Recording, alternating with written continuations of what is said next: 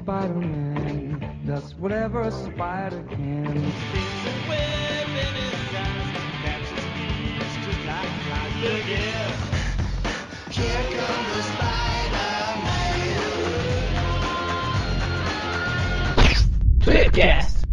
Estamos começando mais um Tweepcast e hoje estamos aqui com o cara que é espetacular. Você é espetacular, cara. Maurício. Poxa. Não, mas- aqui, é espetacular você. Ah, obrigado. Não precisava ouvir isso. É, o que, que a gente é? Cada mentira que a gente. É, e aí, pessoal, tudo bem? É, e também estamos aqui com a presença dele, que saindo daqui vai fazer o Scooby-Doo de alguma coisa, o Gustavo. Beleza, gente? Também estamos aqui com aquele que, para quem isso não é problema dele, o Miller. E estamos aqui com o cara que tem o poder do sol na palma da mão, Paulo. E também estamos aqui com o Magaren 3. Cara, Eu achei que ele era Magarin 2, você tá chamando de Magarin 2 Não, até são agora? três, não, são quatro, não, são cinco, sei lá. Eu sei que eu valho, eu valho por dois. E também estamos aqui com aquele que nem precisa de feitiço para esquecer as coisas, o Eric. Quem? Ah, o Eric. Ah, eu. É, ok. Muito bem. E, como tá claro aí, nós estamos aqui para falar sobre Homem-Aranha Sem Volta para Casa, o filme aí que saiu nesse ano de 2020, né? Que fecha Que, é- a primeira que eu vou, trilogia. que eu vou me referir a Homens-Aranha Homens-Aranha. Já que não tem filme antes para ser o 3, esse é o primeiro. O, o Guedes Essa comentou aí que estamos aqui com o Tobey Maguire. Tá- Olha aí, a oportunidade perdida. Peraí, se é, se é o, To- se é o Tobey Maguire, peraí. Eu sou o Peter Parker. Parabéns, Oscar. Bom, enfim, estamos aqui para falar do, do último filme dessa trilogia, vamos dizer assim, do Homem-Aranha, né? Que eles até anunciaram como sendo o encerramento de uma trilogia e, etc. Trilogia de um filme. trilogia do filme. E como a gente tá no nome do, do, do vídeo, né? Para quem tá. A gente tá gravando isso é, pelo YouTube numa live, né? Se você tá ouvindo como podcast, depois é a versão editada. Mas é, então por isso que vai ter alguma, alguns comentários de pessoas ao longo do programa aqui. Né? Mas para quem tá assistindo pelo YouTube, tem escrito aí que é com spoiler e tal. Então eu já tô falando aqui também para quem estiver só escutando que tem spoiler, tá? A gente vai. A partir de agora é spoiler do início ao fim. Então, bora!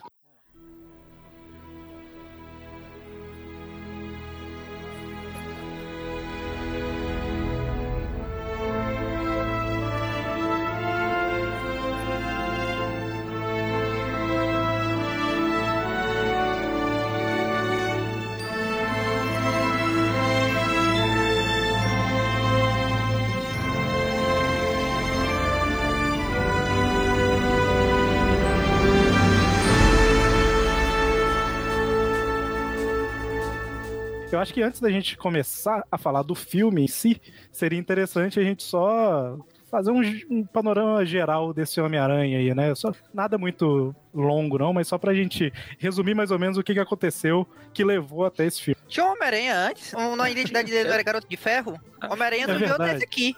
É, Então, o Garoto de Ferro virou Homem-Aranha, né? Esse, essa Pois que é a é. Ah, aí sim. É, esse é, o- esse é, a grande, é o grande arco de virada desse filme. É tipo Nascimento Pokémon. Homem-Aranha. De Pokémon, Garoto de Ferro evolui pra Homem-Aranha. É interessante que o. o- Inclusive que até no filme tem lá o Iron Man Jr. lá.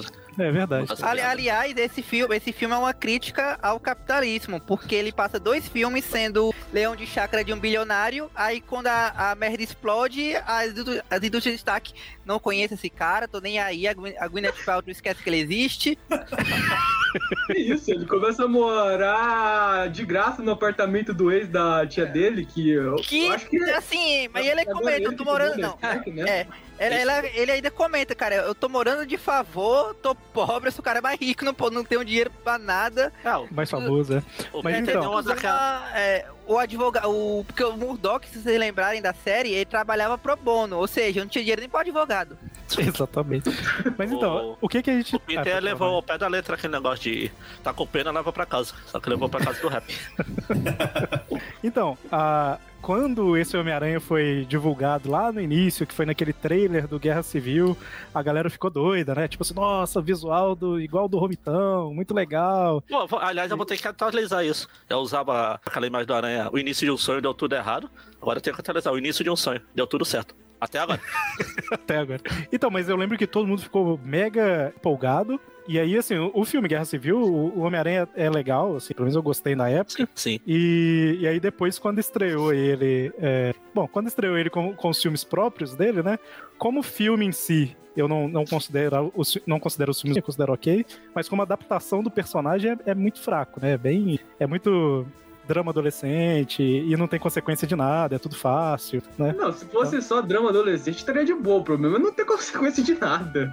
É, então, é- é- esse que é o, o- A gente já gravou, né? É, Tripcast sobre os dois filmes anteriores. E o Magaren gostou muito do primeiro, inclusive. Ouçam lá no Tripcast, Porra, que ele muito, elogia do mesmo. Sim, é, gente, consequência teve porque eles fuderam a vida da, da família do, do Abutre e da Liz. Praticamente, é, ela ficou traumatizada pra sempre. O problema É, é, que ela aí- olhou assim, não é mais problema meu, não é mais minha namorada, foda-se. É, Agora ela menos, esqueceu. Né? Agora ela esqueceu. Mais ou já. menos, não foi bem ele, né? Foi o, Bom, a Buta esqueceu dela também que era, o- que era o vilão. o Peter Aranha Mas então. era a única assim, moeda de troca que ele tinha lá na cadeia. Coitado. Agora Uma coisa que eu, que eu lembro que eu comentava os, os filmes, que assim, eu não gostava, mas eu entendia mais ou menos por que, que eles tinham feito aquilo, né? Porque assim, você tem várias crianças, eu, eu já falei isso em outro programa, várias crianças que cresceram assistindo Vingadores, conheceram Homem de Ferro e tal, e estão vendo os filmes da Marvel.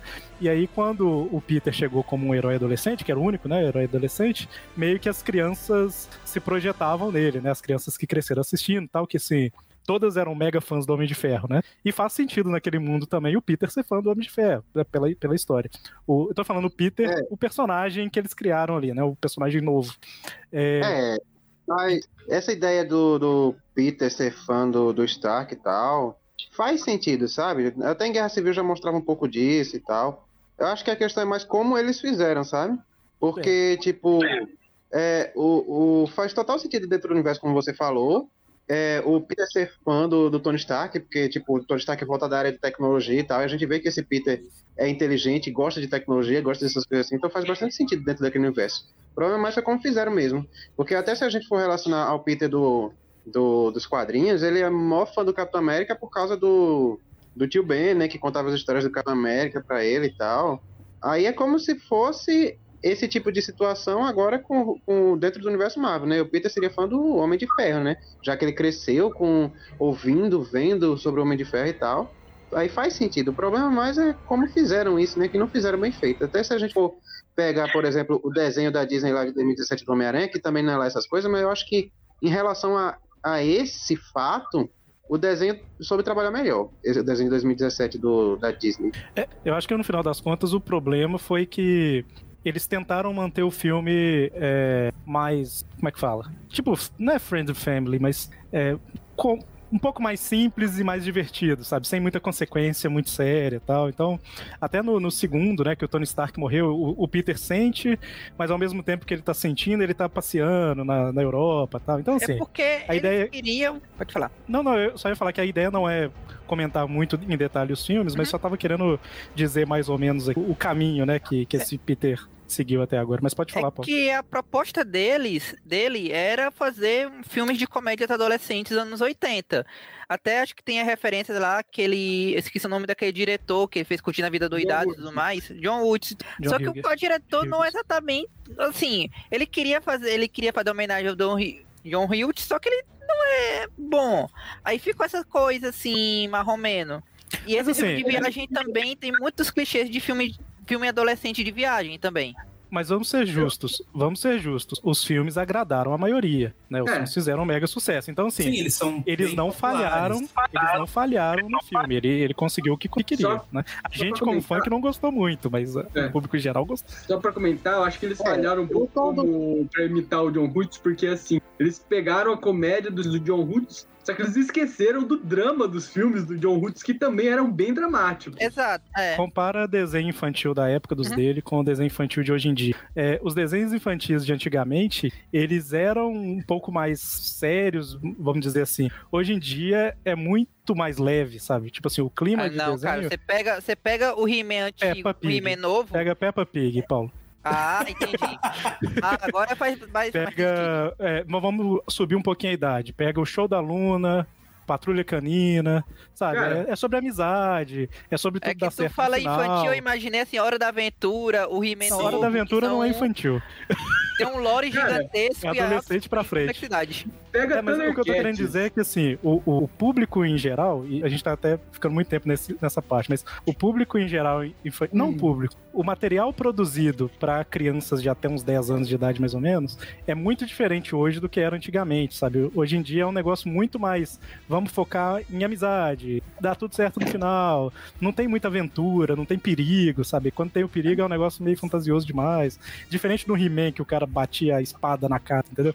Então, assim, é, o, o que eu tô querendo dizer com isso? Não tô falando que os filmes são bons pra mim, mas eles fazem sentido com o, o, o tipo de, de material que é feito hoje em dia, entendeu? Isso que eu tô querendo dizer. O público-alvo é- são, na maior parte desses filmes do Homem-Aranha, as crianças e o início ali da adolescência. A gente que vê porque a gente gosta do personagem, né? Então, assim, em resumo, falando demais, eu não gosto. Mas dois. dava, Gosto dava, mais- até, dava até pra manter esse tom é, mais leve e tal no- nos filmes do Tom Holland e ainda ser fiel ao personagem. A questão é justamente Sim, a adaptação concordo. do personagem.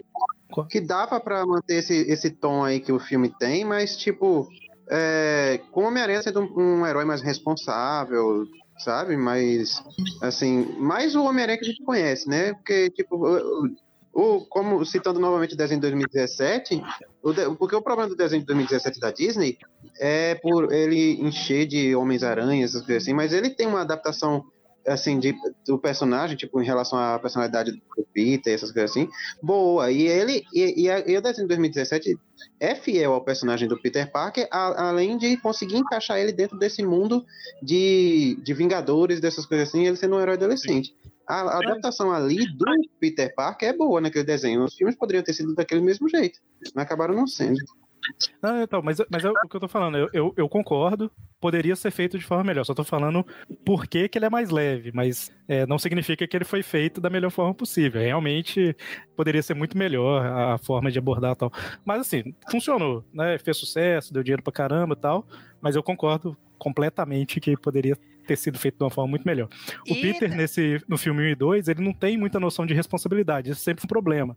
E no filme, o terceiro que a gente vai falar hoje, é meio que explica o porquê disso. É, Assim, o final é- desse, primeiro, desse filme que a gente vai comentar hoje é basicamente a primeira metade do primeiro filme do Homem-Aranha do Sondheim. Inclusive, É. o Homem-Aranha, como eu comentei, ele tá naquela. Eu, qual- isso não é problema meu, por aí vai.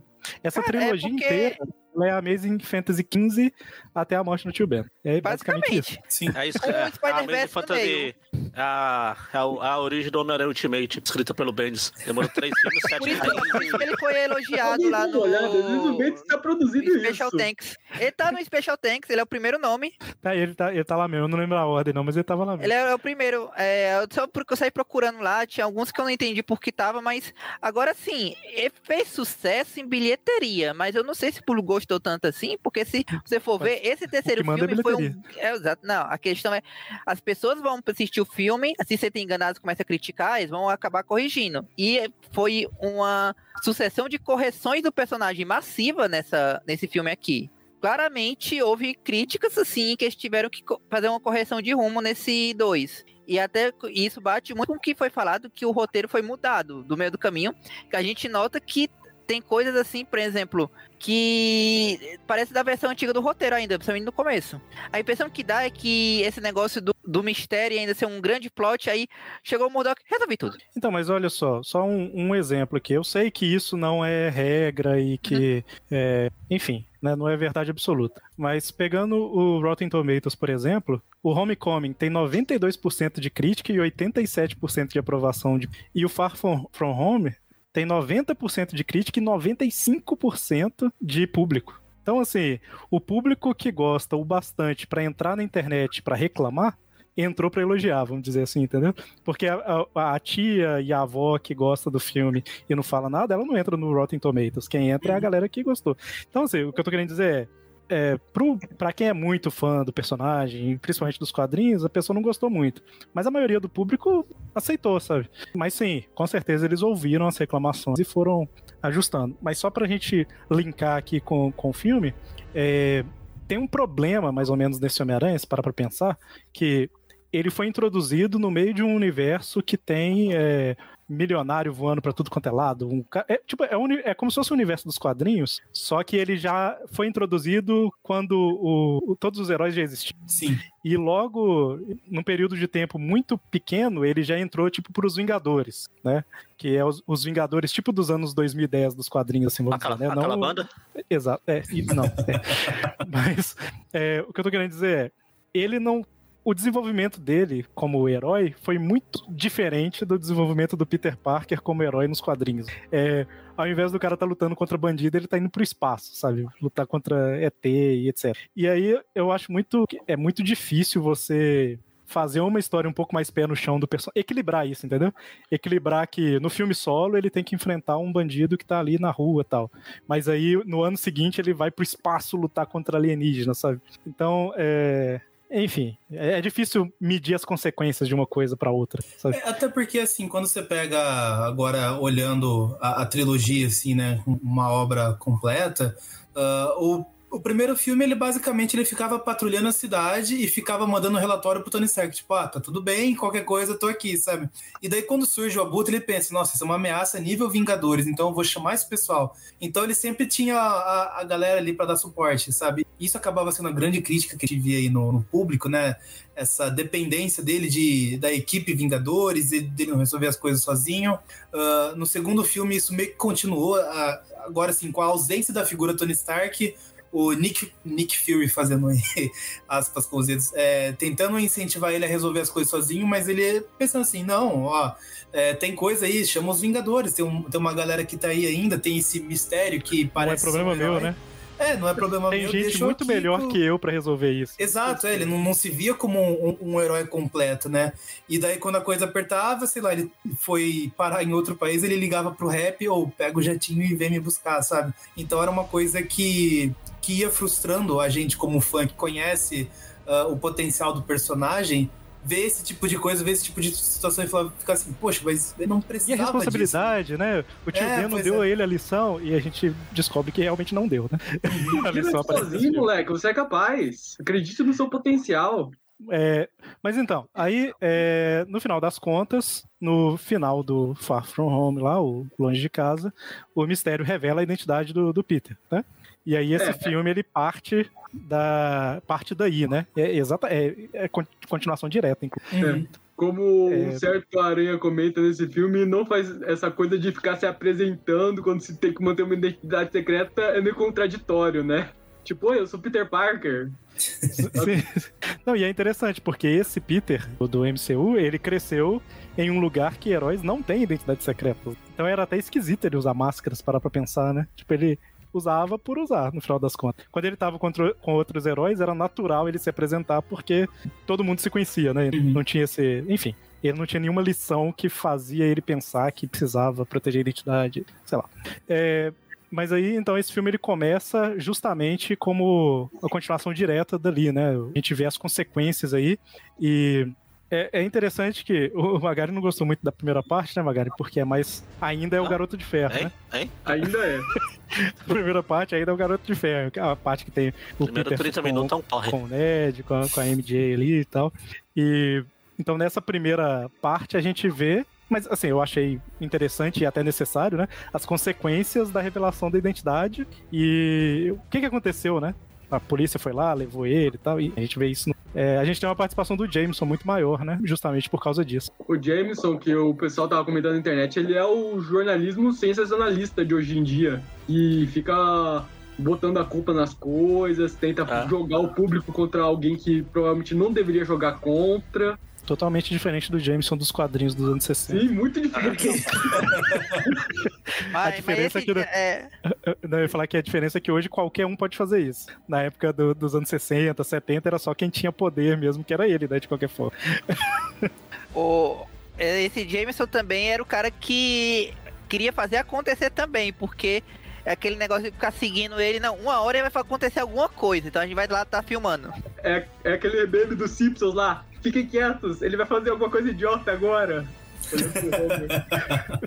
E eu achei interessante esse foco paparazzi, que eles deram no dia. Paparazzi, é tipo. Ó, sempre que falam paparazzi, eu lembro do ator lá que faz o Harry Potter, que começou a usar todo dia a mesma roupa pros paparazzi tirar as fotos e achar que é a mesma, não poder vender.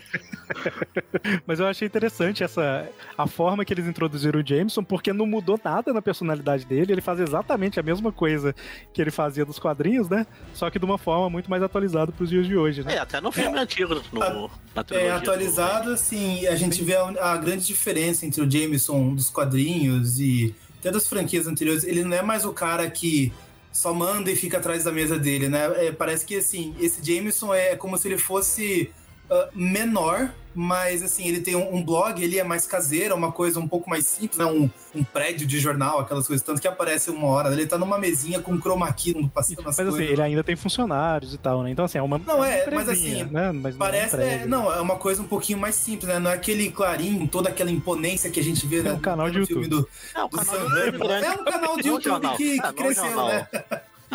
E é que ele foi como esmaga-aranha, controlando esmaga-aranha pra ir atrás do Homem-Aranha e tal. Disse, eu disse que o, o Jameson é tipo um, um influencer digital, sabe, de hoje em dia. Exato. Ele utiliza as redes sociais pra, pra espalhar sua opinião e tem vários seguidores. É, revelei a Eu- identidade do eu- Homem-Aranha e veja no que deu. Eu tô, eu tô tentando pensar. Descobriu o roteiro do filme. Eu tô tentando pensar aqui em algum exemplo real que a gente tem, mas eu tô com medo de que esse exemplo vá atrás da gente depois. Não, deixa quieto, Ah, deixa não, quieto. é. Não precisa. Deixa quieto, Qualquer todo um mundo se- sabe quais são. Deixa quieto. É, é um exemplo tão ruim que dá pena. também, também. É um dos. Mas, é, enfim. ah, então a gente tem ali as consequências da revelação da identidade, Vale, né? vale ressaltar também que é, nessa, nessa na versão dublada desse filme, né, mudaram o dublador do Jameson, porque quem dublava o Jameson nos filmes anteriores era o José, José Santa Cruz, que ele, quem acompanha a dublagem, ele, ele, ele dubla já há bastante tempo, ele dubla, por exemplo, o, o Dino lá do, da família Dinossauro, por exemplo. Ele dubla o Magneto nos, nos filmes dos X-Men, no desenho também antigo dos X-Men. Ele dublou Jameson desde, acho que desde os anos 70, mais ou menos. Ele dublou Jameson em quase todas as animações e até na, na série do Nicholas Raymond ele também dublou o Jameson. Aí ele dublou Jameson no- nos filmes do Tobey Maguire também. E ele chegou a dublar o Jameson no... Ele dublou no Aranha Verso também, na cena pós-crédito, né? Que tem o desenho dos anos, dos anos 60 aparecendo. E ele chegou ainda a dublar o Jameson no Homem-Aranha Longe de Casa e no trailer do desse Sem Volta pra Casa. Mas ele não pôde dublar no filme por causa da pandemia. E Ah, que tá. ficou um pouco Eu fiquei um pouco. a pandemia fortaleceu Ah, agora, em- agora em dezembro, aí ele não podia ir, os estúdios fecharam de novo, o estúdio de dublagem, aí ele não podia ir para estúdio dublar, e ele não podia fazer home office porque ele não tem estúdio em casa, aí tiveram que substituir ele, porque ele tem mais de 90 anos já. Poxa, Ah, eu fiquei- que ele já preocupado. tinha se aposentado, então é isso. Eu fiquei preocupado Não, porque. ele, disse, ele disse em uma entrevista há uns anos atrás que ele não iria se aposentar da dublagem nunca, ele ia dublar até morrer. Ele, ele realmente parou por causa da pandemia. Eu fiquei preocupado quando você começou a falar, porque ano passado, sei lá, parece que acabou a. a- ano passado e esse ano, né? O, acabou o tempo de vida do- dos dubladores, né? Porque foi um atrás do outro, cara. Foi. Alguém, esse ano- algum dublador invejoso pôs as mãos no Death Note. É, algum dublador pegou Death Note aí, foda. Mas, enfim, a gente tem aí o Jameson é, nesse. O, o Load mandou mensagem aqui. E aí, cabeça de T e tal. Já tem gente lá falando assim: você que tava do Dead Office. Ô, Load, ah, agora. é, que- deixa eu ver quem que eu sacrifico aqui pro Load entrar. Não tô, zoando. Ah, se estão falando de, de dublagem, eu posso sair, tchau. Eu tinha convidado ele, mas ele ia Ah, estar também, chamei viajando e tal, e ele não pôde participar com a gente. Eu falei pra ele não perder o ônibus, senão ele ia ficar sem volta pra casa. Bom, e aí no final das contas, é, tem todo. Eu achei até bem realista, vamos dizer assim, a forma que eles fizeram, né? Tem todo o processo jurídico e tal, e no final das contas ele é liberado porque. É basicamente É, o por que eu- falta de prova. isso aí né? é o que o Paulo falou. Dá a impressão que essa primeira meia hora aí era o roteiro original. É. Eles, porra, vamos, vamos usar, vamos acabar. E... Porque foi muito rápido. O Modok chegou então. Ele não pode falar isso. Ah, não pode tá. Mas você pode, rap. Fica, fica esperto.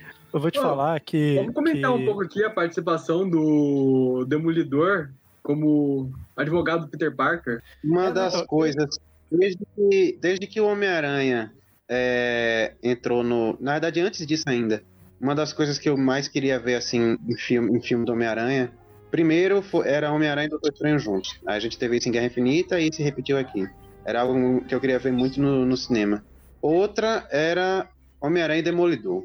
Esse filme, de certa forma, realizou isso, né? Apesar de ter sido é, o Demolidor como, como Matt Murdock, né? E não como Demolidor, e, e, e era o Peter Parker e não como Homem-Aranha, né? Não teve os dois em suas identidades heróicas agindo juntos e tal, mas só de ter os dois juntos em tela eu já achei bem legal.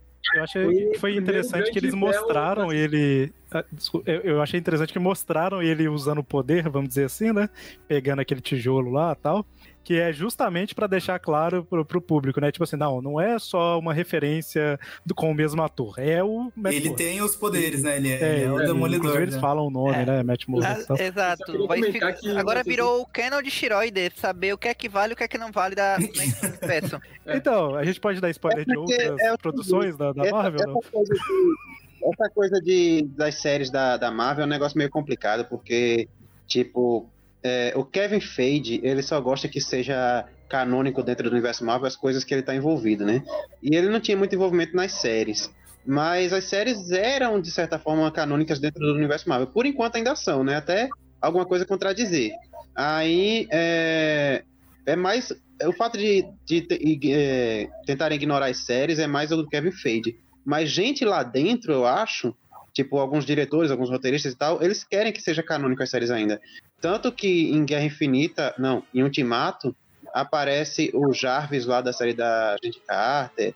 A- é, Vingadores era, era de Ultron verdade. fez uma ligação. Vingadores Era de Ultron fez uma ligação com, com a primeira temporada do, da Agente da Shield, né? Porque a, a série era do, do irmão do Josh Whedon, alguma coisa assim, não lembro. Aí o Josh Whedon fez uma ligação e tal. Ou seja, o pessoal lá dentro, eles ainda de certa forma tentam é, conectar as coisas, né? Mas o Kevin Feige ele quer desconsiderar. Aí vamos ver como é que vai ser em relação ao Demolidor, né? Que o Demolidor, por enquanto, as coisas ainda dá pra encaixar. Até o, o Rei do Crime lá na série do Gavião Arqueiro, né? Eu ia perguntar Não se podia como dar é que- spoiler, mas você já deu. beleza. Eu tô tentando interromper pra perguntar. Podemos dar spoiler? Mas você já falou, então beleza. O Rei do porque Crime na série do assim, eu não sei se vai desconsiderar, porque até agora não trabalhou muita coisa, né? Só mostrou um flashback de 2007 e tal, um negócio assim, indicando alguma coisa, mas eu acho que ainda dá pra encaixar a série do Demolidor até agora, né? não sei no futuro. Certo. O Demolidor até dá pra encaixar, mas que com certeza vai ter um recast do Punho de Ferro, vai. Ah, sim. Eu acho que a Marvel ela quer esquecer que aconteceu um punho de ferro. Eu punho acho ferro, que Luke inclusive, é meio problemático ter um. Luke Cage de Ferro pode acontecer. Eu acho que Luke Cage de Punho de Ferro pode acontecer mudanças, mas eu acho que Jessica Jones e Demolidor, eu acho que eles vão tentar ainda manter assim as coisas meio, sabe, meio canônicas, alguma coisa assim. Essa- fora, só deixa só o Demolidor. Essa série é a única pressa. E tira a segunda temporada Mas do Demolidor Jessica também, pode cortar. Foi, mas Jessica Jones na visão Jessica Jones na visão da Marvel foi bem, é bem recebido, viu? Acho possível Então, aí, dessa cena do, do Demolidor aí, do, do Matt Murdock, uma coisa que eu só tinha comentado em off e em poucos lugares, porque não, não queria comentar muito vazamento. Aqui a gente tem aí um Demolidor verso também, né? Que a gente teve o Nelson Murdock naquela mesa lá. Que o João Favreau foi o Nelson, o Nelson Fogg lá no filme do Ben disso. Affleck. Caramba, eu não- pensei não que tu fosse falar que preferia que, que preferia aquela versão em que aparecia o Augustinho Carrara no lugar do Bulldog. Aqui, o Agostinho mas Carrara, ele ia ensinar uns para pra se lembrar disso, pra enganar o público pro. Não, esse daqui não é o Homem-Aranha. Nossa, eu tô vendo a foto aqui do, do filme. do- Eu não lembrava que era ele. É, Mas né? eu, eu vou te falar que. é, eu, eu vou comentar aqui depois o porquê, né? Mas assim, o, o- eu não tive muitas surpresas assim com o filme e tal, né? E, e etc. Mas essa cena do Demolidor. É até esquisito falar isso, mas eu acho que foi a melhor, entre aspas, pra mim, cena, porque era um spoiler que eu não lembrava dele. Aí a hora que. A hora que mostrou ele, eu falei assim, ah, que legal, Demolidor tal. Aí as Cara, outras eu- cenas que mostravam, eu falava assim, ah tá, isso aí, ah, tá, Eu isso aí é na- o que eu... E foi eu assim fui até o na final do pré- filme. Cara, eu fui na pré-estreia desse filme. ah, o primeiro dos muitos belos que esse filme teve foi quando apareceu o, o Demolidor. Sim, sim, não, é, o filme inteiro, o filme inteiro. A galera lá, É, até, eu- até no final que o Peter beija a MJ, o pessoal gritou. Eu tô assim, gente, não. Aí não, né? Calma. Eu, eu lembrava que tinha é, esse- esses rumores aí do Demolidor no- aparecendo no filme, mas aí até eu achava que já era delírio da galera, sabe? Eu tinha dos visto a imagem, só que eu achei que era montagem. E- É, não, a imagem eu não, vi. Mas Eu eu, vi achava porque que eu era só delírio do pessoal. E daí quando ele apareceu, eu fiquei tipo, caramba, os caras fizeram mesmo. E o cinema inteiro meio que fez aquele uh, sabe? Tipo, nossa, tá rolando mesmo. Falando novamente de um tema que o Magaren gosta muito, é, o dublador do Demolidor é o mesmo do Mistério. O dublador do Demolidor é o mesmo do Mistério, sabe? É o Felipe Maia. E é curioso que nesse filme eh, ele dublou os dois, né? Tipo, o trecho do, do Mistério no começo do filme e, e a participação do Demolidor. Aí o Felipe Maia dublou dois personagens. E uma Magali. coisa que eu queria observar é que o Charlie Cox ele mandou muito bem nessa participaçãozinha especial dele, porque ele realmente ele passava a impressão de ser uma pessoa cega, né? É, ele até furou A os olhos. série Ah, dele, não, né? então. É, ele já era bem elogiado por essa atuação dele, eu acho que até ganhou um prêmio Ah, disso. Vale citar que foi o, o dia do Demolidor também, porque na- no mesmo dia, pelo menos da pré-estreia, que teve o Rei do Crime lá no Gavião Arqueiro. Não, então, eu ia falar isso. Foi, foi o. Já que foi que o Miller comentou aí, né? Eu tava na dúvida se falava ou não Gavião Arqueiro e tal. Mas é, a gente apareceu o Rei do Crime na quarta-feira. E aí o filme estreou na quinta, vamos dizer assim, né? Teve sessão Ah, na foi quarta, quarta. mas, mas Foi é, a- teve as pré-estreias na quarta, Ah. né? Então foi no mesmo dia. Então eu vi, eu vi o. Eu vi o episódio e aí eu fui ver a série, sabe? Oh, oh, desculpa, eu vi o Ah. episódio e eu fui ver o filme. Uhum. Aí foi, foi legal ver essa, essa ligação aí.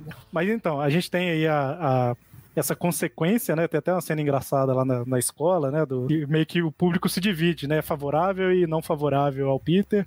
E eu não voltava na aula, no- eu ia demorar mais tempo pra voltar pra aula, cara.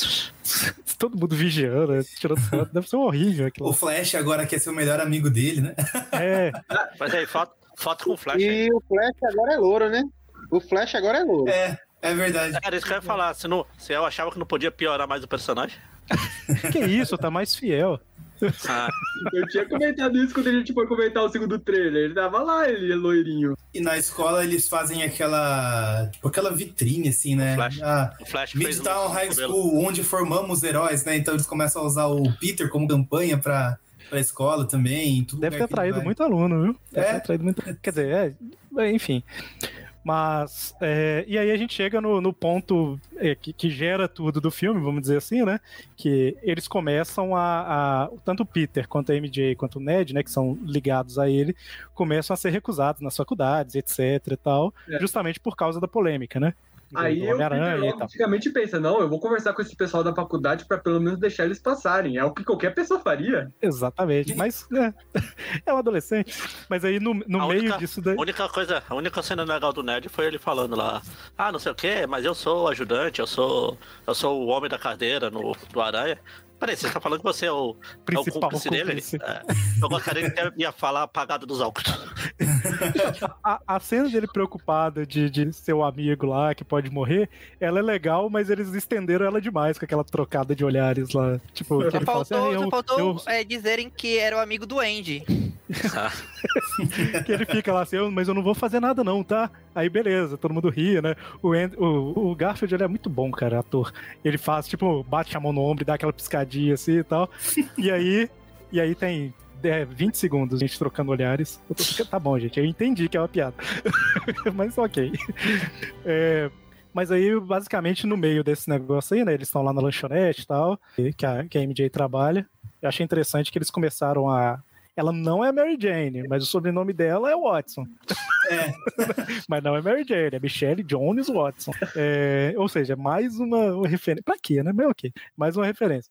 É, e aí ali ele tem a ideia, né? No meio da. O que, que eu posso dizer? É, uma pessoa normal ligaria pra tentar argumentar e tal, mas Ah, foi, eu o que não. eu, foi o que o Doutor Estranho depois É. falou. Peraí, você veio aqui antes de ligar, seu bosta? Mas eu falo assim, eu não condeno totalmente isso daí, porque já aconteceu comigo, provavelmente já aconteceu com vocês Ah, também, todo mundo. de você estar no meio de uma situação, você pensa assim, caramba, o que, que eu vou fazer? Aí você tem uma, Tem uma ideia e já vai fazer a óbvia. ideia.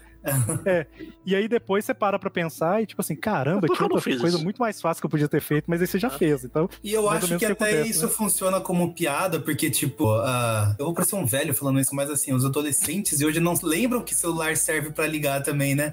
Então, às vezes, é, tipo, di- direto, eu já vi umas situações assim, tipo, ah, tô mandando mensagem pra pessoa, ela não responde, não consigo falar com ela. Eu, tá, Ah, liga. Liga. Ah, mas, mas o impressionante é que eles são os adolescentes que usam pra ligar. Se você for. É, li- é ligação direto no filme.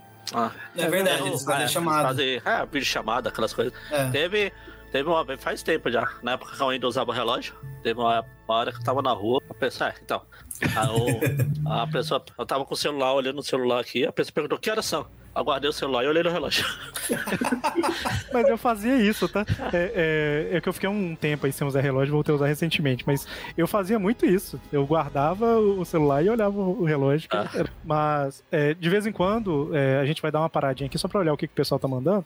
Mas Estão perguntando da vamos- saga do clone dos anos noi- 80 aqui. Como assim? Mas nem teve. Não era 70. É, tem bastante comentário aí. Ah, tem. Mas. Aqui, ó, É. punho de ferro. Esquece essa merda aí, meu parceiro. Ah, tá. Agora que eu entendi o que você falou aí, mudando de. É que eu acho que ele perguntou mais pro pessoal do que tá no chat lá. No né? chat, sim. Mudando de assunto, vocês acham que, que as revistas. É... Mas, enfim. Ah, Só uma a coisa que Gabi- passou. A Gabi e o Gabriel estavam falando mais cedo ali do Jameson também, como ele serve a- de crítica, esse sensacionalismo exacerbado da mídia. E fica esse negócio como fake news da grana também, né? Ah, o, Ge o ali até comentou, o Jameson Jordan. Não é tanto fake news, é clickbait. Clickbait que é a alma do negócio. Se for fake news também, melhor ainda. Agora, se parar pra Uma pensar. coisa que passou ali, que eu acho que foi o Pablo, Pablo Neves que comentou, que ele falou do retcon mais safado dizer que o Peter tava no Homem de Ferro 2. Isso aí não é real, não, tá? Isso aí foi coisa de fã, foi coisa de Isso, é. é RPG, né? JJK dos Patreons aí que falaram que. Não, é que Não é ele era o oficialmente, não. menino com a máscara do Ah, então Homem é. de Ferro que ele Mas isso aí é coisa de fã falando. Isso, é, isso aí não é, não é, É oficial, oficial. não. Não, mas eu, eu esqueci o que eu ia falar. O Doutor Estranho fez um feitiço. Ah, não, não precisa. Enfim, mas era, era, era alguma. Era, besteira. era só um complemento a alguma coisa que alguém falou aí, não era nada demais, não. É, mas aí ele vai lá no Doutor Estranho e é interessante que a gente vê como já virou uma coisa padrão e é o motivo que sempre que sai um trailer. É, o povo fica assim, não, porque o, o personagem faz esse movimento e aí no, no- na cena seguinte tal coisa explode. Tipo, até hoje o pessoal não entendeu que trailer é montado de forma pra enganar, né? Sim. Só que esse filme ele foi além, é igual o, o Ultimato fez, né? E acrescentou uma fala que não tem no filme, né? Que é o Wong falando, não faça esse feitiço e tal. Uhum. E, na verdade, até tem na cena pós-créditos, no meio do- dos áudios lá, o Ah. Wong falando, não faça esse feitiço. Do mas no, do. é, mas no, no do filme em si, na cena que o trailer Ah, mostra, não ele não fala, né? É só tipo Não. assim.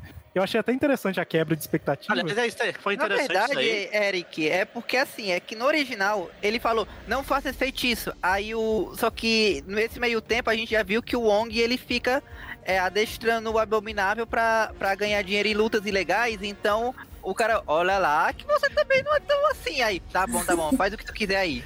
Mas eu achei É, legal. É que agora o, o Wong é o Mago Supremo porque o Doutor Estranho meio que desapareceu por cinco anos. É, só por Pois é, né? Coitado do Doutor Estranho. O que deixa muito esquisito o Shang-Chi, né? Ele lá é, lutando, tipo, briga. Ah, mas é tipo aquele, ele tem é ele tem um explica o título, mas Shang-Chi. Quem, age mesmo é o Doutor Não, ele age na cena pós-crédito, é ele lá que tá liderando os Vingadores. É, é que nem empresa. É, o é, Wong é o deve chefe e o é Doutor isso que eu ia- Estranho é o estagiário que faz todo o trabalho. É porque É isso que eu ia dizer. negocinho, O, o Shang-Chi, no, no, no Shang-Chi, o, o Wong tem bastante destaque, assim, como se tivesse bastante importância, sabe? Porque tipo, tudo bem, o Wong aparece lá na- no Shang-Chi na, na luta contra a Abominável, mas tá, é uma, uma referência e tal, um negocinho legal. Mas no final do filme ele aparece com uma certa importância ali, sabe? A gente fica até pensando, ah, eu acho que é porque ele tinha aparecido antes no filme, mas agora a gente entende que é porque na verdade ele é o, o novo Mago Supremo. Sim, E naquela eu época do. Shang-Chi, eu pensava que o filme ia terminar com o Doutor Estranho preso em algum lugar, inacessível, mas não, é porque o Wong, ele agora é o chefe, é ele que manda. É, Foi- por isso que ele não foi lá na Wanda, lá no Westview, a série Mas a, a- é, eu achei interessante a forma da quebra de expectativa, né? Tipo assim, não, mas esse feitiço é muito perigoso. A gente já usou por muito menos, né? A festa de não sei lá o quê. Eu já usei, eu já que usei por coisa é ridícula. Você lembra da. Você lembra do, do seu quê? Do colar de Kokelovski? Inventou a palavra qualquer do Doutor Estranho. Não, pois é. Mas aí então, é, basicamente eles fazem, e isso daí eu, eu queimei a língua porque eu falei assim: ah, deve ter dado errado porque coincidiu com os eventos de Loki, que é isso que desestabilizou, e aí o trailer dá a impressão que é porque o Peter tá falando as coisas e tal. Mas não, foi por É, ele fica Peter interrompendo rompendo- toda hora e Mas é- o Doutor Estranho tem que voltar no, É, tem que começo do fazendo alterações. O Peter é tipo Ele aquele fala- cliente chato é do de- designer gráfico Ei. que fica assim, ah, agora so- sobe um pouquinho isso aqui, aí você manda a versão final. Ele, não, tá ótimo, só muda um negocinho ali, ó, põe o logo mais pra cima. Aí você Ei, manda, ó, mas final, tá. aí, é, pior que eu tenho que defender o Peter, porque o trailer, é como o Wellington, o Wellington não, o Eric falou, o trailer engana a gente, a gente saiu do trailer achando que era exatamente como tu falou, só que o, o Doutor Estranho já tinha chegado, olha gente, eu tenho um feitiço aqui, vamos lá aqui logo fazer, ele não parou pra explicar nada, já tava... É, isso eu achei esquisito também, dizer. né? Explica, Se né? Ó, vou fazer isso. daqui. antes, o Peter teria falado tudo. Seria quase Ele como tava com fosse- pressa. É, o designer gráfico, o cliente chega, olha, eu quero um serviço pra fazer, tá aqui o serviço aí. Mas eu queria só Isso é verdade. O pior, pior que isso daí é, é, é verdade. Ele, eu achei muito esquisito na hora que o Peter começa a falar, ele, não, depois que eu comecei é muito difícil ficar alterando e tal. Mas, tipo assim, explica antes, né? O cara não sabia que todo mundo ia sabe?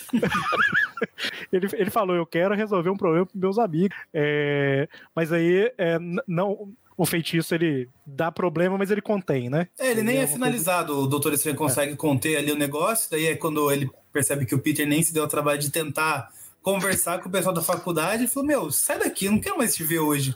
E nessa daí o Peter, ele fala, tá bom, então vou tentar falar lá com a... Com A mulher, uma das reitoras ali lá da, da faculdade, ele localiza ela, ele tá numa ponte, e eu daí prestei- tem início a cena da ponte, né? Que a gente achava Ah. que ia ser o filme todo, de tanto prestei, a, vazamento que só teve da ponte. eu prestei tanta atenção nos primeiros dois filmes e mantei, mantive na minha memória que no trailer, quando apareceu o Peter falando com a mulher lá no carro lá, eu achei que era tipo a mulher do Abutre lá do. Ah, eu A nem mãe da que tinha Alice. ela no trailer, tinha ela. Tinha. Na, a hora que o Dr. Octopus aparece, ela tá falando.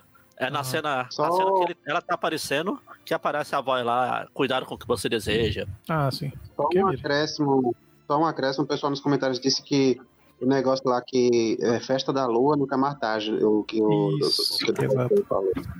Ah, o Pablo agora? Neves falou aqui que o que acontece em Camartage fica em. Primeira, primeira regra de camartagem, não falar de camartagem. Agora sim o filme começou. Mas aí, é... Bom, e aí a- a- tem a primeira aparição que todo mundo já sabia, porque a gente viu ela exatamente como no trailer, né? Que é justamente do Dr. Octopus, né? O vilão do melhor filme do Homem-Aranha em live action. Quer dizer, agora eu não sei, né? Depois desse filme, mas até então. Vamos ver, vamos ver se a hype vai se manter por mais tempo.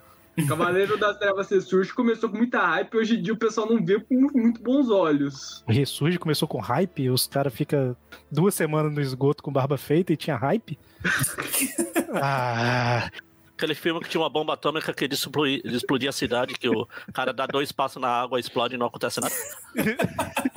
mas ok, ok. não, mas eu tô, tô enchendo o saco.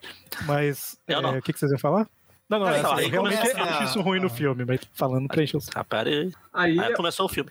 pra mim ainda começa um pouquinho mais pra frente, mas vai, vamos lá. Vamos pra essa introdução O aí. Doutor Octopus apareceu. Daí vem a, a luta com o Octopus, que eu achei legal pra caramba, eu gostei bastante Sim, sim. da, É legal. da É, é aquela musiquinha. Homem-Aranha, Homem-Aranha nunca bate, só apanha, porque Ah. o Dr. Octopus dá uma surra no Homem-Aranha e ele meio que se safa por sorte mesmo. É interessante, eu achei muito legal o recurso que eles usaram pra salvar, porque o Octopus absorve a parada Ah. e aí basicamente o Homem-Aranha controla. Ele sincronizou Não, uma o coisa que eu achei ali do, do trailer- Pelo trailer, eu achei que os vilões iam atrás das coisas do Stark. De novo, né? Mostrou o Electro com o negocinho lá, o É com os tentáculos. Por mais que eu É. deteste a puxa-saco de ferro, eu achei legal a- na hora que ele absorve pouco do- da roupa do, do Peter. Aí ele faz tipo aquela faca no tentáculo e vai matar no peito, que é a parte que tá. Aí a, a- a armadura sai do rosto e se É legal. é legal protege mesmo. ele. E daí é por isso ele percebe, né? É, Aí ele percebe, peraí, você ele, não é o Peter. ele percebe em 5 segundos o que o pessoal não tinha notado em dois filmes. Ei, você não é o Peter Parker. E essa cena que daí quando vazou, caiu por terra a teoria dos três Tom Hollands, né? No, Não, não, não. se se uma- ele não reconhece a cara do Tom Holland com o Peter, então Não, não, mas teremos é Hollands. Eu eu, eu ainda tava com medo que o outro, no outra terra fosse um Thor Holland com bigode. Não, não. é O, o Tom Holland da outra terra podia ser com óculos, ele não reconhece. Se tiver óculos, não reconhece. Não, mas tem uma cena mais pra frente, quando tem os três aranhas lá, que a Zendaya fala: Ei, são três de você.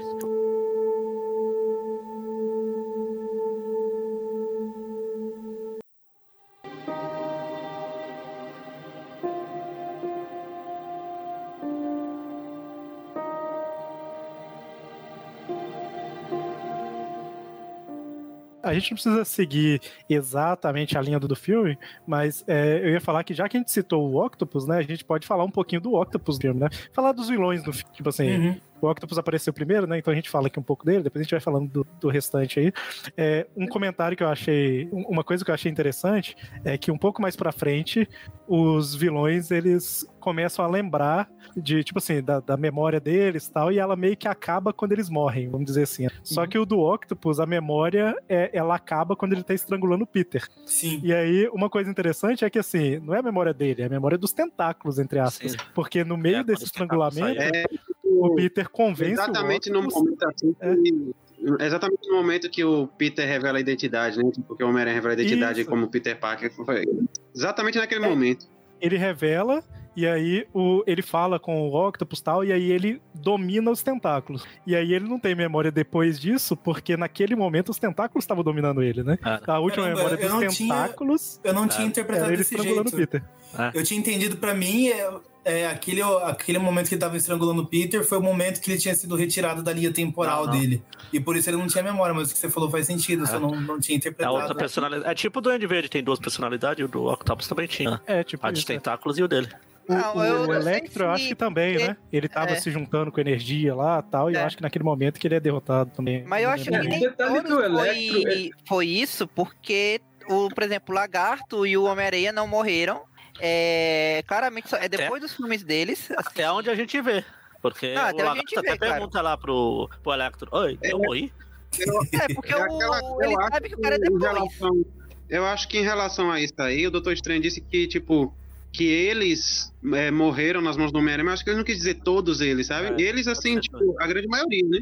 Porque se você É, for ver o, o é- ponto que cada vilão foi retirado, do Duende Verde a gente não sabe de que ponto ele foi retirado da linha do tempo dele, né? Pois é. Ou seja, Mas- no filme, do, a do Duende Verde era mais óbvio. no filme Então, do mas assim, personagem eu- preferido do Maurício aí, do Mobius, também a gente vai saber que o Aranha não vai salvar ele, vai acertar o frasquinho. Uma coisa que deu Aliás, pra notar. Ah, nesse- já que eu citei o Mobius, a gente não vai falar do Mobius aqui, mas Dan- teve o trailer do Mobius no começo, antes do filme. Eu não tinha visto esse trailer. Tem uma parte que é legal que alguém pergunta pro Mobius: Quem é você? Ele, eu sou o Venom. Venom. Ah, não, não, não, não. Eu sou o Mobius. Foi mal. Tô brincando. Na, na minha sessão foi o primeiro trailer do Morbius que apareceu, não foi esse não. Esse aí parece que foi o segundo. Na minha sessão foi o primeiro. Mas O aqui você é- é, é- nem é- apareceu o Morbius. Eu gosto do Batman, não, mas ninguém se importa com esse filme. Como eu tava falando, assim, tipo, a gente, fica- a gente só pode deduzir em alguns casos, assim, que ponto da linha do tempo os vilões foram retirados. O Duende Verde, não sei exatamente de que ponto foi retirado. Provavelmente foi na batalha final, não sei. O Ah, Dr. tem o- Octopus foi, O foi realmente no aqui filme, né? Comentou um negócio interessante. Falou um negócio, era personagem que sabia que o Peter é o Homem-Aranha que foi pra lá. Porque o Electro foi. Então, Pois mas é, aqui, né? É o furo do filme. eu acho que o ponto do, do filme é que assim, E o Venom? eles tentaram. É, então, o Venom é, é o que. Não, o Venom ainda O a Venom é, tem mem- é memória coletiva. É, eu pensei É, nisso, mas né. É a memória coletiva do multiverso. No filme ele deixa bem É claro, meio, é é meio furada essa explicação de memória coletiva. É, eu acho meio forçado. Ele fala que conhece muita coisa do universo, não sei o que e tal, e começa a revelar pro Ed. Não é exatamente memória do multiverso que ele É. fala. Não, eles falam. Na, quando eu fui ver o filme, falaram claramente multiverso, que eu lembro. Ah, então pode ser que eu. Mas o que eu ia falar é que assim, uma, uma coisa que eu notei no filme, que eu acho que até vai. Eu acho Ajuda a que ele servir de base aqui pra quem a gente tá falando. Não, Eu não lembro. Mas acho que não, eu acho que não, é- eu acho que o não fala multiverso, mas acho que ele fala universo no plural, eu acho. Não lembro bem. Eu, e olha que eu assisti o filme do o Multiverso. segundo filme do Venom. Fala muito. É, não sei na dublagem que os caras mudam até que o, que o Rock ganhou a luta no final lá. A dublagem, mas. O que eu ia falar desse, desse filme é que assim. Então, deixa, eu eu, eles- concluir, vou concluir o negócio que eu tava falando. É, sobre é, onde cada vilão foi retirado. Bom, o Electro, desde que ele foi anunciado no filme, eu imaginei que seria. Tipo, ele foi, ele foi sugado lá da energia, né? É como se ele tivesse sido sugado, e quando ele foi sugado, ele já foi jogado no outro universo, né? E foi realmente o que aconteceu. No caso do Electro, né? Ele foi Outra sugado lá pela do, do espetáculo Homem-Aranha e foi jogado no, no outro universo. E o Lagarto e o Homem-Areia, dá pra gente imaginar que o caso deles foi porque, como eles não morreram na, na, na linha do tempo deles, então dá pra imaginar que, tipo, os, os dois Homens-Aranha, eles foram retirados do, digamos, tempo presente, digamos assim, de- deles, porque o Tom Maguire tá mais velho, o Andrew Garfield já, já passou por tudo aquilo e tal, então dá pra gente imaginar que, por exemplo, o Tobey Maguire ele seria do tempo presente, tipo 2021, sei lá, 2023, 24, sei, mais ou menos isso. Do tempo dele, sabe, do Tobey Maguire. E o Andrew Garfield, mesma coisa, talvez, tipo, ele já esteja em 2021, 23, por aí. Seria o mesmo tempo presente do Homem-Aranha do Tom Holland, digamos assim. Então dá pra imaginar que, por exemplo, o Homem-Areia e o Lagarto talvez seja do tempo presente também desses Homens-Aranha, já que eles não morreram É, nos seus ter filmes. morrido, a gente Eu nos filmes. que né? esse Homem-Areia já é um Homem-Aranha que já, já fez as pazes com o Homem-Aranha, deu, sei lá, um jeito de salvar a filha dele, sei lá, fez um crowdfunding, não sei o quê. Eu entendi, É porque os dois, eles não entram em detalhe, né? já tava ficando instável, porque ele já tava Eles meio. Eles só estão lá pra. Com, É só pra compor. espaço. O lagarto, o visual do lagarto tá diferente em alguns detalhes no rosto dele e tal. Como se ele tivesse um pouco mais animalesco. E o, e o Homem-Areia, ele tá areia o tempo todo, né? Então dá pra imaginar que pra eles teve uma passagem de tempo, né? Enquanto que pro Duende Verde Dr. Octopus e, e o Electro foi meio que instantânea. A partir Mas do último momento que a gente Ah, viu. não, Ele- não, eles fizeram um active makeover no visual do, do, do personagem. Tiraram todo a, a- toda, tudo que a gente criticou de ruim que tinha naquele Electro novo, eles fizeram um rebrand no personagem e ele ficou bem melhor, mais palatável. Corrigiram o cabelo do cara, corrigiram os dentes dele, eh, deram, eh, deram uma mega bomba pro cara. Ajudaram pra caramba. Ah, eu só queria comentar uma coisa, eu não sei se foi proposital ou não, mas esse filme acabou adaptando, pelo visto, o Sexteto Sinistro Ultimate. Porque só trocar o Craven pelo Lagarto e considerar que o Homem-Aranha também chega a se aliar temporariamente a esses vilões é o Sexteto Sinistro Ultimate. Eu acho que foi sem querer porque eles estavam trabalhando com o que eles tinham das outras É, franquias, eles né? pegaram- Nos comentários aqui, o Paulo perguntou sobre o uniforme, sobre os uniformes aqui. Eh, Eu gostaria de destacar justamente o seguinte, que basicamente os dois novos uniformes desse filme é o mesmo uniforme, né? Porque o uniforme preto e dourado é, o- na verdade, é o uniforme preto e vermelho do Longe de Casa ao contrário, né? Do avesso. E o uniforme com a aranha dourada grande, na verdade, também é um uniforme vermelho e preto, só que com a nanotecnologia do, do Aranha de Ferro devolvida, né? Do Dr. Octopus devolve. Ou seja, os dois novos uniformes do Homem-Aranha, na verdade, é o mesmo uniforme. Pois é. Mas vai vender mais dois bonecos, isso que é importante. Com certeza. Mas uma coisa que, que é interessante no. é Interessante não, um comentário sobre o filme é que assim. Eu, eu gostei do filme, o filme é muito legal, mas se, se começar a parar pra pensar nos detalhes, Ah, ele é tipo furo. uma peneira, assim, o roteiro. Ah, sim. eu acho que tava eles não... comentando essa coisa do The Dark Knight Rises, o Cavaleiro das Aham. Trevas se surge.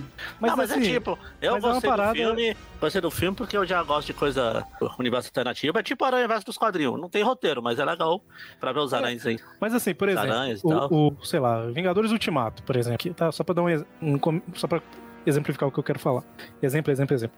Ok, né? Eles fazem tudo e no final o Capitão América vai lá voltar e devolver as joias pra onde tava pra que nada mude. Não faz sentido nenhum porque eles mudaram as coisas pra tirar a joia, né? Então não tem como ele voltar e devolver de forma que nada aconteça. Então E se você começar aquela- a parar pra pensar nesses detalhes, É, é, a história não fecha direito, né? Tipo, é, sei lá, teve uma confusão lá no. O Loki chegou a ir embora com, com o cubo, por exemplo, né? É, Eles não foram lá e desfizeram aquilo, por exemplo. Outro- né? Tanto que Ah, gerou a mas o do CBA Loki. foi lá e desfizeu. É. É, Sim, eu, peguei só um também. exemplo, né? Tipo, a, a interação do, do Tony Stark e do Steve Rogers lá na, naquela base do exército, ela não foi desfeita. Tipo assim, ele cortou a maleta pra tirar o negócio. Aí o Capitão América voltou lá e soldou a maleta de novo. Tipo, só que a gente não, não para pra pensar muito nisso, porque o filme não é um filme de ficção científica, né? O Nem esse Capitão- do Homem-Aranha. Capitão América só teria feito isso, Eric, se ele fosse um soldado.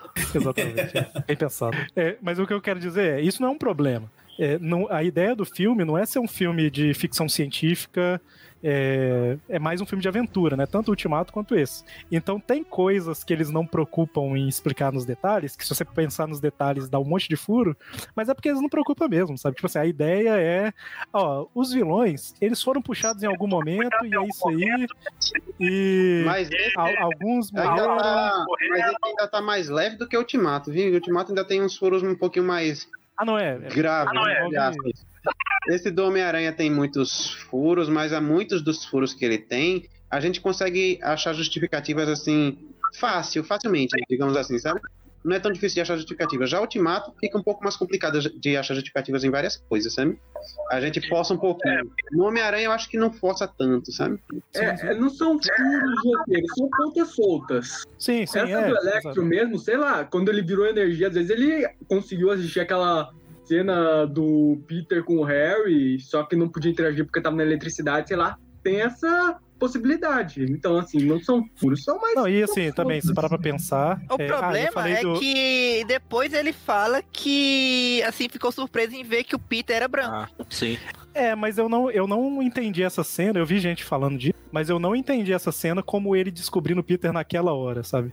Eu entendi como sendo a primeira vez que eles conversaram, sabe? Tipo assim, ah, você Não, ajuda o não, povo, tem hora tal, que ele fala, eu ah, que ele- fosse negro, mas você não é como ele acabou de descobrir. que o né? Peter é um tal de Peter Parker, mas ele nunca Ah. viu esse tal de Peter Parker. Ele só sabia o nome. Até É, porque o, o Norman, o, o Harry fala, né? Eu acho que ele sabe a identidade porque o Harry Mas- contou pra ele. Mas só uma coisa, é, no de vocês, o pessoal gritou nessa cena porque, pra mim, gritaram pra caramba. por causa do Milo. A cada vilão que aparecia. Só, só Não, pra responder Não, aí. não, é nessa que o cena cara- que deles dois conversando. Quando ele falou, não, eu imaginava que você era negra e todo mundo. Ô, Miles, o Miles vai aparecer. Não, não, gritaram sim, gritaram. É, Não, no, no meu não a- gritaram. O pessoal acho que só deu uma risadinha, assim, porque sacou a piada, mas Ah, no meu também. não chegou a ter gritaria. No Até caso, porque a minha, a minha sessão caso- não tá muito lotada. Eu sempre vou nas primeiras sessões do dia exatamente pra evitar a, a gentalha. No meu caso, não gritaram em relação ao Miles, mas eu vi gente comentando assim, ah, o Miles, e até minha esposa me comentou Miles porque a gente viu o Aranha Verso no faz muito tempo, sabe? Aí ela fala, conheceu deve mais um Homem-Aranha negro por aí em algum lugar. Exato, é, e o, Até o- porque o Miles existe nesse universo. O tio dele lá, que é o. Esqueci o nome dele lá, o. Donald é o Glover. Donald Glover lá. Ele fala. Donald Glover, o tio. o cara Ah, que tinha faz no primeiro luva. filme, no primeiro o Home, Homecoming. Eu ia falar alguma pode ser que tenha confundido que eu esqueci tudo desse, desse filme. Não, mas é, mas é isso mesmo, é o, o tio Aaron. É, o- é o Aaron. Mas o. o- então, assim, é, se parar pra pensar, principalmente no final, assim, eu- é, não é igual vocês falaram, né? Não é exatamente furo, mas tem muitas coisas que eles não entram no detalhe de explicar, né? É, e tem conveniências de roteiro também, né? Tipo assim, Sempre tem. todos os vilões É, deixa foram puxados. Assim, É, falar um negócio próximo, e que é isso de Deixa, eu só concluir. Todos os vilões, eles foram puxados meio que quando tava pra morrer, sabe? Tipo assim, ah, vários ali sabiam antes, né? Mas aí, convenientemente, eles são puxados depois. E Mas uma isso é coisa. de roteiro, né? Só pra... uma coisa. Não, é porque, o- por é exemplo, problema, o é foi descobrir só na hora, na hora da morte, quase. Que o Peter tirou a máscara. Sim, sim, mas não é um problema. É, não é um problema, é só um comentário. Não, tô falando. E também tem outras coisas, tipo, o Octopus, quando vê o Duende, fala Osborn. que Ele não sabe que o, a- o Norman ser o Duende não foi coisa pública. Era É, que esse, é sabia. um, esse é um furo de roteiro que eu peguei na hora também, que assim, ah, porque o Osborn era o Duende Verde e morreu empalado com o seu próprio Ah. planador. E é uma coisa que no terceiro filme nem o Harry sabia, né? Quem Ah, não, contou pra ele foi o mordomo. lá do, É verdade. do, Vai do mordomo o- CSI lá. Isso a gente pode imaginar, por exemplo, assim, no caso do Homem-Areia. É, não, mas esse negócio, esse negócio de que, imaginar, tipo, você já tá pode passando pano pro filme porque gostou. Se você não tivesse gostado, É, não, é, é.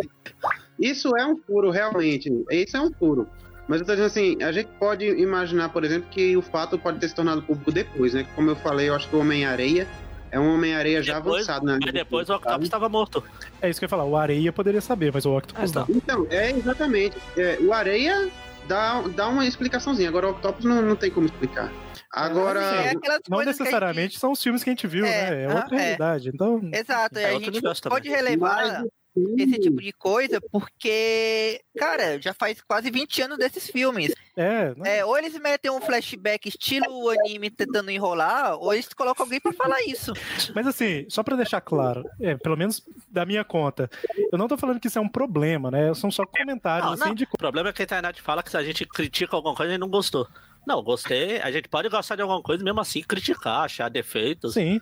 É. É, uma coisa é é um caso gostar, outra é furos, por exemplo, homem, né, na reunião dos bandidos lá no, na casa do rap, todo mundo lá, ah, vamos lá, vamos se abraçar, vamos correr no Campo Florido, nós somos amigos. Aí o Duende trai, todo mundo sai todo mundo pra um lado e o Homem-Areia, que até agora eu só quero voltar pra minha filha.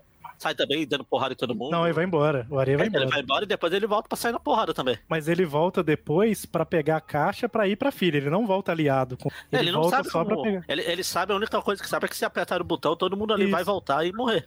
Isso. Não, Ou então, não mas, ele, mas esse caso. que é o ponto, que eu vi gente falando assim, o Areia se uniu pra, com eles por quê? O Areia não se uniu com eles. Na, Mas- na porradaria do, do, do apartamento ele vai embora, aí ele vê o, a mensagem do Peter falando pra ir pra Estátua da Liberdade, aí ele vai sozinho pra Estátua da Liberdade, igual todos foram, né, e se encontraram lá, com o único objetivo de pegar a caixa e apertar o botão.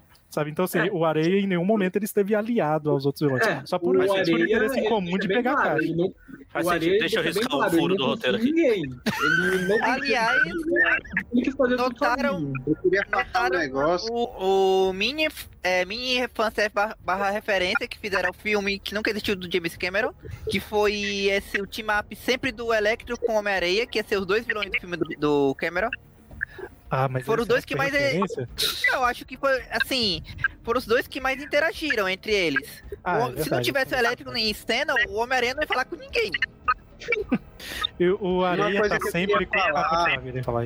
Uma coisa que eu queria falar faz um tempinho já é que quando. Acho que foi o Eric que falou que, tá- é, é, que sobre o, o Electro saber que o Peter Parker é o Homem-Aranha ou algo assim do tipo. Foi porque o Harry falou e tal.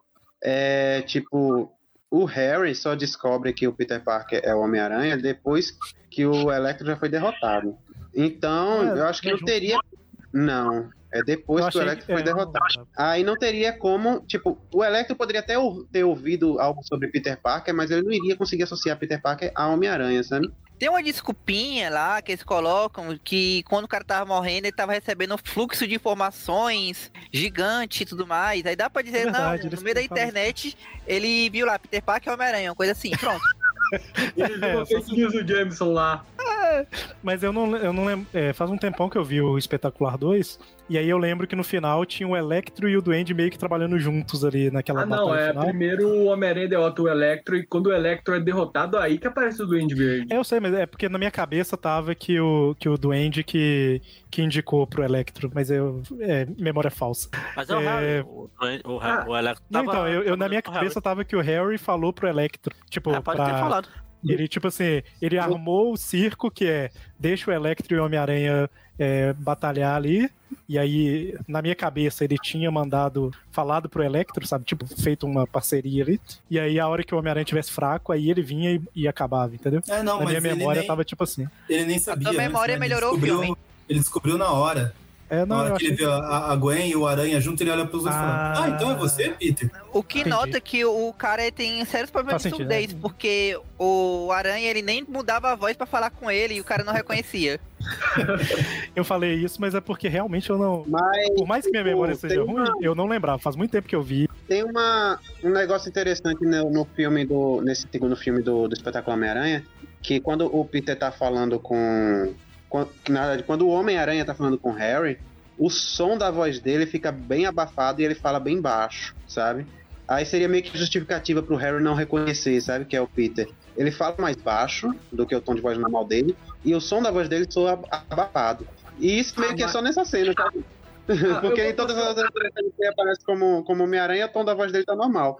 Mas E isso tem explicação eu- meio psicológica também. Tipo, se É, eu- você eu- não considera a possibilidade daquela pessoa ser o Peter, você não associa a voz, mesmo que a voz É. seja parecida, Não, entendeu? Tipo, eu- isso eu é, é meio psicológico também. Vou passar o pano, é bem difícil que quem se faz tudo voz. né? É bem complicado só reconhecer a pessoa pela voz. Eu levei anos pra descobrir que o Goku e o Bob Esponja eram a mesma voz. Ah, também como se fosse se a mesma voz. Não, mas agora, mas falando sério, tem várias. é, quando eu não ligava muito pra. Era mais, mais novo, assim, não preocupava tanto com esse negócio de dublagem, de. Tipo assim, não sabia quem eram os atores, eu não associava que. Ah, a voz desse é a mesma voz daquele. Tipo, pra mim é. Aquele é o personagem A e esse é o personagem B. Eu não associava, associava. a voz. Mas Eu é justamente associava. por isso. Não, tipo assim, tinha alguns que eu associava, sei lá, o Ash e o Kuririn, sabe? Então, o Vegeta e o carinha lá do Buck. que O Chaves e o que- Chapolin. Chaves. Ele é a mesma voz? Mas eu falo assim, tinha- tem. é Claro que alguns eu Mas associava, isso- mas isso tinha de dublagem. que não, entendeu? Porque era um personagem diferente. Já? Então não. Eu vou, eu vou comentar sobre a única dublagem que importa. A do Chaves, por exemplo, a voz do. Eu só fui descobrir depois de velho que a voz do Nhonho e do seu barriga era o mesmo. Era o Mário Vilela também que fazia. Achei É que era porque era- mudava o dublador. Então, assim, só que assim, nesse caso aí, a pessoa, ela coloca uma. Ela, a voz é mais cara que. Pronto, eu já, Tá eu já falei mais de dublagem esse ano do que nos últimos 10 anos juntos. Enfim, Queria só comentar aqui, o, o, o Gabriel aqui nos comentários falou que foi o mordomo que contou pro Otto. Eu acho que ele tá falando sobre o Norman ser o Duende Verde, sabe? Por causa é verdade. que Eu- o mordomo, pior que eu pensei o nisso. Tipo mordomo assim, conta pro Harry, né? O mordomo conta pro Harry, que foi o, o planador e tal. Aí o Aqui. mordomo conta pro Otto. apesar que, por mais que não mostre no filme, Harry, né? por mais que não mostre É, que era o último pedido do Norman, né? Não conte ao Harry. Ele respeitou É, o último Só desejo. ele, né? Só o Harry que não sabia. O cara vivia numa bolha, né? O show de Harry. Não, mas Ele assim, pegou a lista é, telefônica do A a Z, ligou pra todo mundo e falou, ó, o, o Norman Osborn era o Duende Verde. Aí quando Mas não Harry, foi ao falava, Harry. Ah, o- já que a gente tá falando de comentários, o, o Zé Luiz aqui falou uma coisa que fiquei pensando. Se trouxe todo mundo que sabia da identidade do Peter nos outros filmes, a Mary Jane e a Gwen estavam perdidas pela cidade. Não, a Gwen tava morta. Não, Tá o- meio não, não trouxe pra todo mundo que sabia. Trouxe Então, pessoas não que trouxe todo sabiam. mundo. Tanto que no final, no portal, aparece mais um monte lá. É, exato. Até porque se tivesse trazido todo mundo, ia ter que trazer todo mundo que tava lá no vagão do trem, lá do Homem-Aranha. É, o, o filme Apesar que lá é- isso. é, sabia ele explica lá que Mas não sabiam um que era gente, Peter Parker, só trem viram o cara. Ah, sabia o rosto. É. Mas, mas o feitiço era específico, tinha que saber que era Peter Parker. É só tu lembrar que o Electro ele sabia o nome, mas não sabia o rosto. E veio. É, sabia É, que era tipo- Peter Parker. tipo- Exatamente. É, é- é- não é Death Note, não, cara. Você tem que É, era saber isso que eu ia o falar. nome. Tipo Death Note, você tem que saber o nome e o rosto. Não Tipo. Não, na verdade, só o nome, né? É. Nesse caso do filme. Não, você tem que, Tem que saber, saber que é o- Peter a Parker. pessoa. Não, você tem que saber quem é, senão eu, eu escrevo lá, sei lá, um Não, não, no que filme. outro. No ah, no filme. filme só precisava saber que era o Peter Parker, não precisava saber o rosto. Exato. Ah, tá. Então, Eu, só pra comentar, isso daí o filme explica. O, o- era pra vir mais gente, era pra vir pra todo mundo multiverso, o Doutor Estranho interrompeu. Então é Ah, por isso então que a esse, algo, esse que é o problema, né? Inclusive. É justamente É, porque tá vindo inclusive era todo pra mundo. abrir os. é, inclusive era pra abrir o portão em todos os cinemas, porque os espectadores também sabiam. Exatamente. Pois é, né? Imagina a gente indo parar lá. Mas no- abriu um portal, chama tela. A gente acompanhou tudo. Aqui um comentário que, que vocês falaram aí, eu ia, ia falar, mas aproveitar que eu tô lembrando.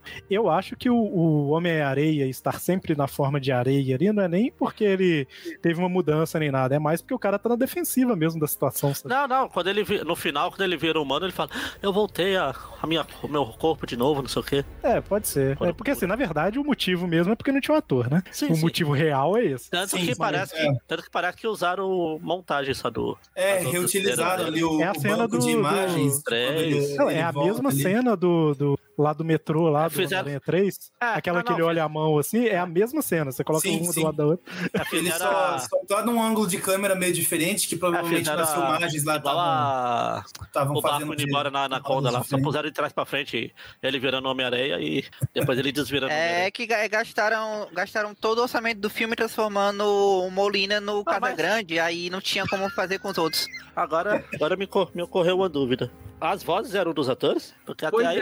Eram, eram. As vozes eram. É porque, assim, dublar é mais fácil, porque dublar não existe CGI, né? No- os- nos créditos foi creditado Thomas Hayden Church e o Rhys Ifans, né? No, no, Sim. no, no Homem-Areia e o Lagarto. Então devem ter sido eles mesmo. Eu assisti É, eu só dublado, aí consegui- Eu só vi dublado também, mas assim, o, o Homem-Areia, o Norman, o Lagarto, o Electro eu não lembro porque eu assisti poucas vezes o filme dele dublado. Mas assim, praticamente todos os vilões estavam com a mesma voz e só o Octopus eu acho que mudou, que eu acho que tá- era o dublador do, do jogo do PS4. É porque o dublador ah, se aposentou, se aposentou esse. Ah, é, ele se aposentou lá em O 2010. Roberto Macedo, o Roberto Macedo que dublava o, o Alfred Molina em vários filmes nos no, no começo dos anos 2000, né? Lá por 2004, 2006, o Roberto Macedo dublava o Alfred Molina em vários filmes. Aí, inclusive no Homem-Aranha 2, né? Aí, mais ou menos por 2011, o Roberto Macedo se aposentou porque ele teve problema de saúde. E hoje ele parece que tá na- no retiro dos artistas, ele tá bem fragilizado. Ele, ele Aí não pode tinha gravar nem porque gravaram mais tarde. E eles só gravavam mais cedo. Aí não tinha como, como ele dublar de jeito nenhum. Teve gente até que disse assim: ah, tira ele da aposentadoria só pra dublar esse filme e tal. Mas não É, tinha assim como, ele não, é mesmo. não tinha mais saúde pra isso, sabe? Uhum. É, Aí colocaram o Maurício Berger, que é um dublador conhecido também, tipo, que ele dublou. dublou o Alfred Molina. o- Tem vários filmes. Ele que dubla ele na Pantera Cor-de-Rosa 2. É. Aí os outros vilões foram os mesmos dubladores. O, o Ellen Defoe é, do Duende Verde é dublado pelo Jorge Lucas, que também dubla o Máquina de Combate no- nos filmes da Marvel. O, O Lagarto. o Homem-Areia o Homem-Areia é o Márcio Simões, que, que dubla o Nick Fury nos filmes da, da Marvel. Aí ele também retornou para dublar Homem-Areia. O Eduardo Borghetti dubla o Lagarto, ele também retornou. E o Electro é o Duda Ribeiro, que também dublou Batman nas animações da DC. Aí ele também retornou a dublar o Electro. Só o que foi substituído mesmo dos vilões foi o, o do Dr. Octopus, né? Que é o, era o Roberto Macedo, agora é o Maurício Berger. Pronto, Magari, pode ir. É, mas Essa, infelizmente, o pessoal que vai ouvir o podcast não vai poder ver o que a gente viu. é, o Magari tá. tá... Mas enfim. a- Então, o Octopus no filme, 15 minutos depois, voltando aqui. O Octopus. Mas a gente já falou meio aqui de todos os vilões misturados, né? Mas é, é interessante a gente ver, né, que o Octopus ali, ele tá aquele dominado. E eu achei legal a. Como o Peter, ele é inteligente e tem acesso à tecnologia, ele consegue perceber a parada dos tentáculos estarem dominando, né? E se parar pra olhar, o, o Peter Parker do Tobey Maguire, ele era mais é, Idiota. mais nerd de, ele era mais nerd de química, se pensar, né? Não sei se vocês lembram do- das cenas. Aham. Ele me- mexe com um pouco de tecnologia, mas quase sempre quando mostra alguma coisa é mais pro lado da química e tal. Não mostra ele desenvolvendo, tipo, Não, não. lançador de teia ele por vai motivos óbvios. Na hora que Ele ele tá vai tentar. Aliás, será que a, que a teia dele só sai pelo pulso, sai pelo. Porque, é, tipo, o Peter do Tom Maguire nunca, é, dificilmente ele botava em prática os conhecimentos dele, né? De, os conhecimentos dele de nerd aí. Mas ele sempre, quando ele falava sobre os conhecimentos dele, realmente era voltado para a área de química, dessas coisas assim. Química, matemática, essas coisas assim, sabe? É. Dessa área. Na fac- na faculdade ele tava fazendo um curso de física, inclusive, né, com Connors. Porque, É, quando ele eu não foi lembro, tentar arrumar a roda da, da bicicleta, da moto, sei lá, ele quase matou alguém na rua lá. Mas também Que tem ia falar, detalhe, é, que a gente também tem que considerar que esses filmes eles são de, por exemplo, o Octopus era de 2004. Bluetooth não era tão onipresente como era, assim, é, como é atualmente. Faz Existia até sentido. O Bluetooth ele foi, o teoricamente, é, a teoria dele já foi tinha sido lançada por volta de 98 por aí. Só que assim, demora pra pegar, tanto é que se tu for olhar as revistas ainda lá de 2006, 2007, eles falavam como se fosse a grande novidade e tudo mais. Então, assim, é como se o cara realmente estivesse pegando uma tecnologia do futuro que não tinha como o Octopus imaginar e usando isso como trunfo. Mas em É. 2004 já tinha nanotecnologia? Existia a teoria. Ah, O cara porque ele- reconheceu. Ele, ele olha, ah, nanotecnologia. Não, no Tem uma referência- O Peter tem uma comenta que o referência Nolan que feito um foi- trabalho sobre no- nanotecnologia, já tinha isso na época. Não, né? É, tecnologia não é coisa recente, Uma não, gente. referência que começou a circular na internet. Uma referência que relembraram na internet há pouco tempo, justamente isso aí que o Gustavo falou, que tem uma matéria que o Normal Osborn estava trabalhando em nanotecnologia, no filme ainda de 2002. É, não, é coisa antiga. Mas a- a- os estudos, né? Vem... Quando uma coisa surge é porque ela já tá sendo estudada há pelo menos uns Ah, 20 sim, anos. sim. É, ou mais, né? É, Uma, uma então, coisa assim, interessante que eu queria falar aí, porque mencionaram aí 2004, o ano do Homem-Aranha 2, né? Aí vale lembrar que, tipo, apesar de ter ainda alguns furos em relação a, a, que, a alguns furos que a gente mencionou, mas o, o- esse filme, Sem Volta para Casa, ainda teve muitos, muita, muito cuidado em algumas coisas, tipo assim, é, porque o Homem-Aranha 2, ele se passa realmente em 2004, ele se passa dois anos depois do, do Homem-Aranha 1. E isso é até citado nesse Sem Volta para Casa, que o Dr. Octopus cita é, algumas coisas assim, dizendo que foi dois anos atrás e tal. Ou seja, algumas coisas eles tiveram realmente um cuidado assim de procurar ver a cronologia direitinho e tal. Teve alguns furos, mas também teve outros acertos bem, bem acertados mesmo, assim, sabe? Tem uma cena desse filme que eles fazem uma referência a um diálogo de Homem-Aranha 2 que eu nem lembrava que tinha. Que é aquela parte que o Peter fala que ele tá tentando ser melhor. Nem ah, lembrava. verdade, verdade, verdade. Mas foi é isso aí, eu tenho, que, eu tenho que dizer que foi uma das coisas que eu gostei muito, porque é, até eu tinha falado no, no no é de expectativas, que eu imaginava que eles iam só trazer a galera pra zoar e usar eles de escada pra exaltar o Holland. Mas não, eles tiveram muito respeito com os personagens antigos e até aproveitaram pra usar pra fechar algum, alguns arcos deles, É, como o do não- Andrew. Só, só um comentário aqui, só pra gente. É, tem muita coisa pra gente falar do filme, então assim, vamos, vamos tentar ser um pouco mais conciso em algumas partes, porque senão a gente Ah. não, não vai conseguir falar tudo. Então, assim, a gente vai Hoje- deixar de falar coisas. É, vai ter Hoje- coisa que a gente vai ter que deixar de lado. hoje não funciona esse negócio de esse comentário só pra gente. O quê? Hoje não funciona o negócio de esse comentário só pra Não, gente. não, mas eu tô falando até pro povo saber também, porque assim, não tem como a gente falar tudo, vai ter trocentas curiosidades que a gente vai ter que Assim. deixar de lado por causa de tempo, né? Mas seria até interessante se desse pra fazer, tipo, um cast em duas partes e tal, porque é muito conteúdo. né? Mas, é, então assim, só pra gente fechar aqui a parte do- dos vilões em si, né? A gente tem o, o Oct- é, é, ba- basicamente chega um ponto do filme em que é, a gente não falou, né? Mas o Peter confronta o Doutor Estranho, porque ele entende que é, a maior parte desses vilões, se não todos, se eles voltarem pra realidade, eles vão cumprir o destino deles, que é morrer. Porque vários, a última memória que tinha era antes de morrer, entre aspas, né? Fica, não fica muito bem explicado, mas é mais ou menos nessa linha. E aí ele vai contra o Doutor Estranho, né? Tem até uma luta bem legal entre os dois, né? Que o Peter, O Peter- inclusive, usa a inteligência pra pra vencer o Estranho. Pois Ele é, né? vence o estranho na dimensão espelho, que é onde o estranho teoricamente tem vantagem, né? Isso foi Isso, é, tinha acabado de sair da dimensão espelho, mas ainda tava na, na maluquice lá, né? Mas, Uhum. enfim. Então, assim, ele tem a- essa teoria de que se ele curar as pessoas ali, é, na verdade, a, a tia May fala que precisa ajudar as pessoas. E aí ele, ele vai nessa teoria de que se ajudar as pessoas ali a resolver o problema que elas têm, é, talvez isso vai dar uma chance maior pra elas, né? É, Na verdade, um ele reluta comentário- no início, né? Um são comentáriozinho rápido, um comentáriozinho rápido assim da, da tia May é que pe- pela primeira vez né, nessa franquia deram mais personalidade pra ela do que ser só a tia bonita do Homem-Aranha que é chavecada. Mas tem uma frase que ela fala antes, né, de, de, ser, de ser a outra frase famosa, mas que eles pegaram da, da tia May do PS4, né, que quando ela tá lá na, no festa lá e ela fala Ai, que. Essa? quando você quando você ajuda alguém, você ajuda todo mundo. E levaram isso pro, pro filme, né? É o que é o conselho maior que ela dá ali pro Peter que, que move ele né, nessa, nessa questão aí de ajudar os vilões. Sim, sim, não, então, é, e aí ele vai nessa ideia de tentar resolver os problemas. Então ele, é, voltando ao que eu tava falando, né? Ele estudando ali junto com o conhecimento que ele tem e com o equipamento que ele tinha acesso ali, né? No, que tinha o equipamento do, do, do Stark, vamos dizer assim, que era tipo uma mesa de. Era um laboratório, né? Basicamente. É o faz menino tudo, né? que ele É, tinha usado isso. lá no outro filme, tudo. Isso, exato. Então, assim, ele consegue entender o problema do Octopus e resolver o problema, né?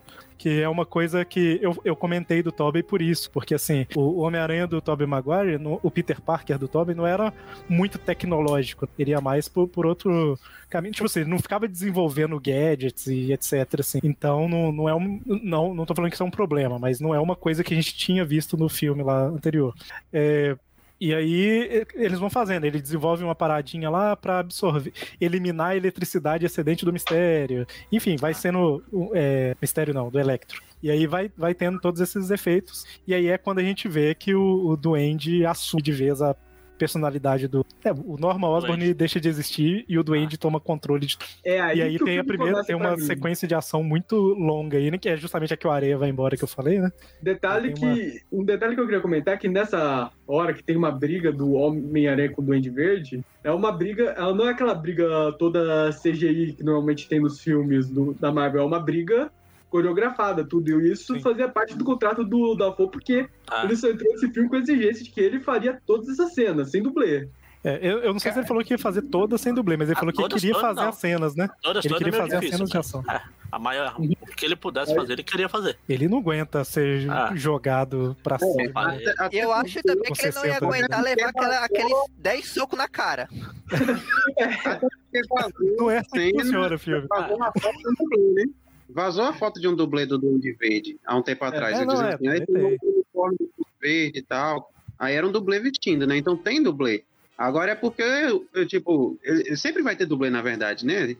Só o Chan A gente tá falando da Tia May aí. Uma coisa que eu, eu- eu notei na hora do filme, o Pablo Neves comentou aqui no chat, é que dessa vez a frase do Grandes Poderes foi igualzinho no original. Foi a frase certa, Eu né? tinha aceito que é o que tem o. Até o França tem a tatuagem aí, tatuagem do Hoffman. Ah, não dá pra ver direito aqui.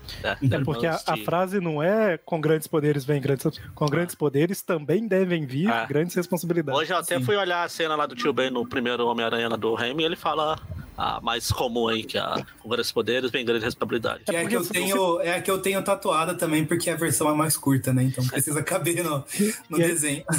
E é interessante se parar pra pensar, porque tem uma diferença, né? Inclusive, quando- Inclusive, quando o Tobey fala, o Homem-Aranha do Tobey fala essa frase no filme, ele fala justamente o que ele ouve, né? Que é a versão mais simples, é a versão mais comum. É o bem grandes responsabilidades, né? O Homem-Aranha do Tobey fala essa versão.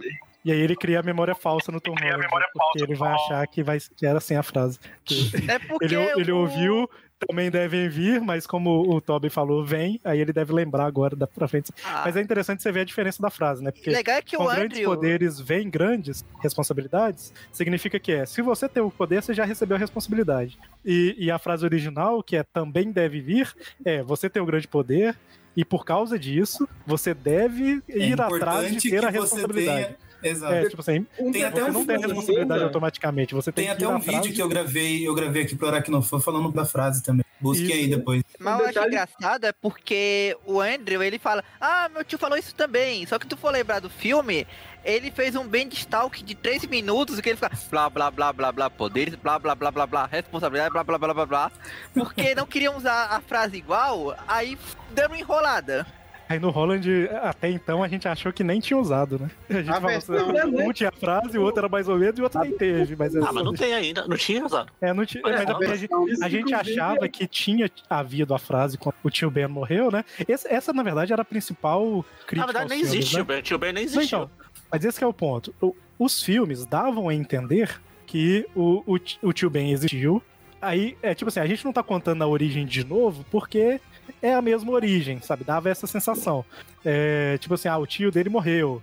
Aí ficava meio que implícito que era a mesma história, né? Pelo menos eu acho que pra todo mundo ficava meio implícito isso. É, A- e, e a aí o povo fala assim, nossa, mas nem pra mostrar tal. E ele fala numa cena lá, né, que, ah, eu descobri que, sei lá, pode fazer alguma coisa e não faz. Aí ele fala uma frase parecida. E aí nesse filme a gente descobre que, na verdade, não teve tio Ben morrendo por causa de Peter Parker e falando frase nem nada. O tio dele Pois morreu é. por outra coisa em algum outro momento. A Essa teoria lá que todo que é a- mundo a- defendia foi por água abaixo. É, então, A porque eu acho que esse, esse era o principal problema, né? Tipo, não, mas nem pra. Podia pelo menos mostrar, né? O tio Ben, dar importância pra ele, mas é porque esse tio Ben não tem a importância em importância vai transformar a ele aí. no Homem-Aranha, né? não, o pessoal da galera falava, ah não, tem sim, ele só foi sugerido. Não, não, não, realmente não teve nada disso. É, não, não- esse que é o ponto. O que, que você ia falar, Mira? A versão do Andrew Garfield, que é um pouco mais longa, foi inspirada no, se eu não me engano, foi inspirada na versão Ultimate. Que as frases que o tio Ben fala, é, a, a- do tio Ben do, do Andrew Garfield fala, é basicamente a mesma coisa que o tio Ben do Universo Ultimate fala pro Peter Parker lá. Ele basicamente é é, o Grandes Poderes e Grandes Responsabilidades, um pouco mais prolongado, sabe? Que, porque é do Bendis. O, o Bendis, pra morrer de repente, vai levar três anos. Ele fala, tipo, o tio Ben fala alguma coisa assim, quando você tem a capacidade de fazer alguma coisa alguma coisa boa pra outra pessoa, você tem a capacidade, você tem a, a moral de fazer, alguma coisa assim, sabe? É justamente esse tipo de coisa que deixa a, o Homem-Aranha do, do John Watts meio complicado, porque quando ele aparece nesse filme dos irmãos Russo, ele aparenta ser um cara responsável, aparenta ser um, um aranha que carrega um peso, uma culpa. Só que aí essa, essa- esse- isso tudo é apagado no Homem-Aranha de volta ao e depois no Homem-Aranha longe de casa, né? Cara, é porque Aí- tem que entender o seguinte. Ele, ele provavelmente a gente pode assumir que ele teve primeiro esse momento de responsabilidade e tudo mais.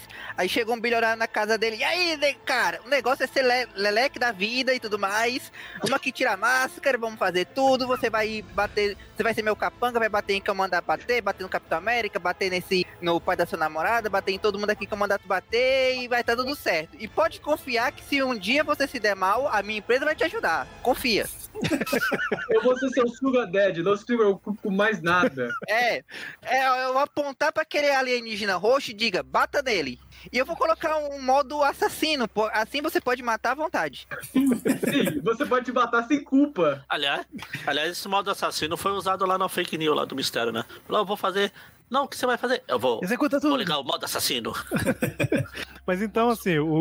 o- Basicamente, É, a- o Peter do Tom Holland entrou numa espécie de zona de conforto, né? Viu as facilidades da tecnologia Stark e tudo mais, aí ficou numa zona de conforto e a responsabilidade foi para os ares. é, ele. Sim, aí veio a Tia May, esse, veio fazer um mega trabalho pra trazer de volta a responsabilidade desse filme. É, então, mas esse que é o, esse que é o ponto, né? O- não é exatamente igual aos quadrinhos, mas se parar pra pensar, esse. Porque assim, nos quadrinhos, o, o Peter, antes da morte do tio Ben e tal, Sim, sim. ele meio que tava com o ego inflado e ele tava fazendo É. as coisas em benefício Não, foi próprio. uma história de origem, só que foi uma história de origem e durou 720 edições. Sim, sim. Não, mas o que eu ia falar é que assim, ele não tava.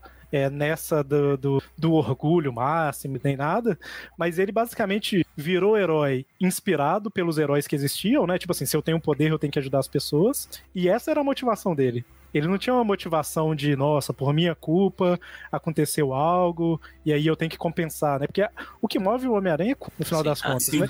É mais culpa do que como é a fra- responsabilidade. É a França. Ah, a frase não é minha, é do Dante, né, que fala que o, o Peter não pode ver uma culpa que já quer pegar pra ele. Independente de quem seja a culpa.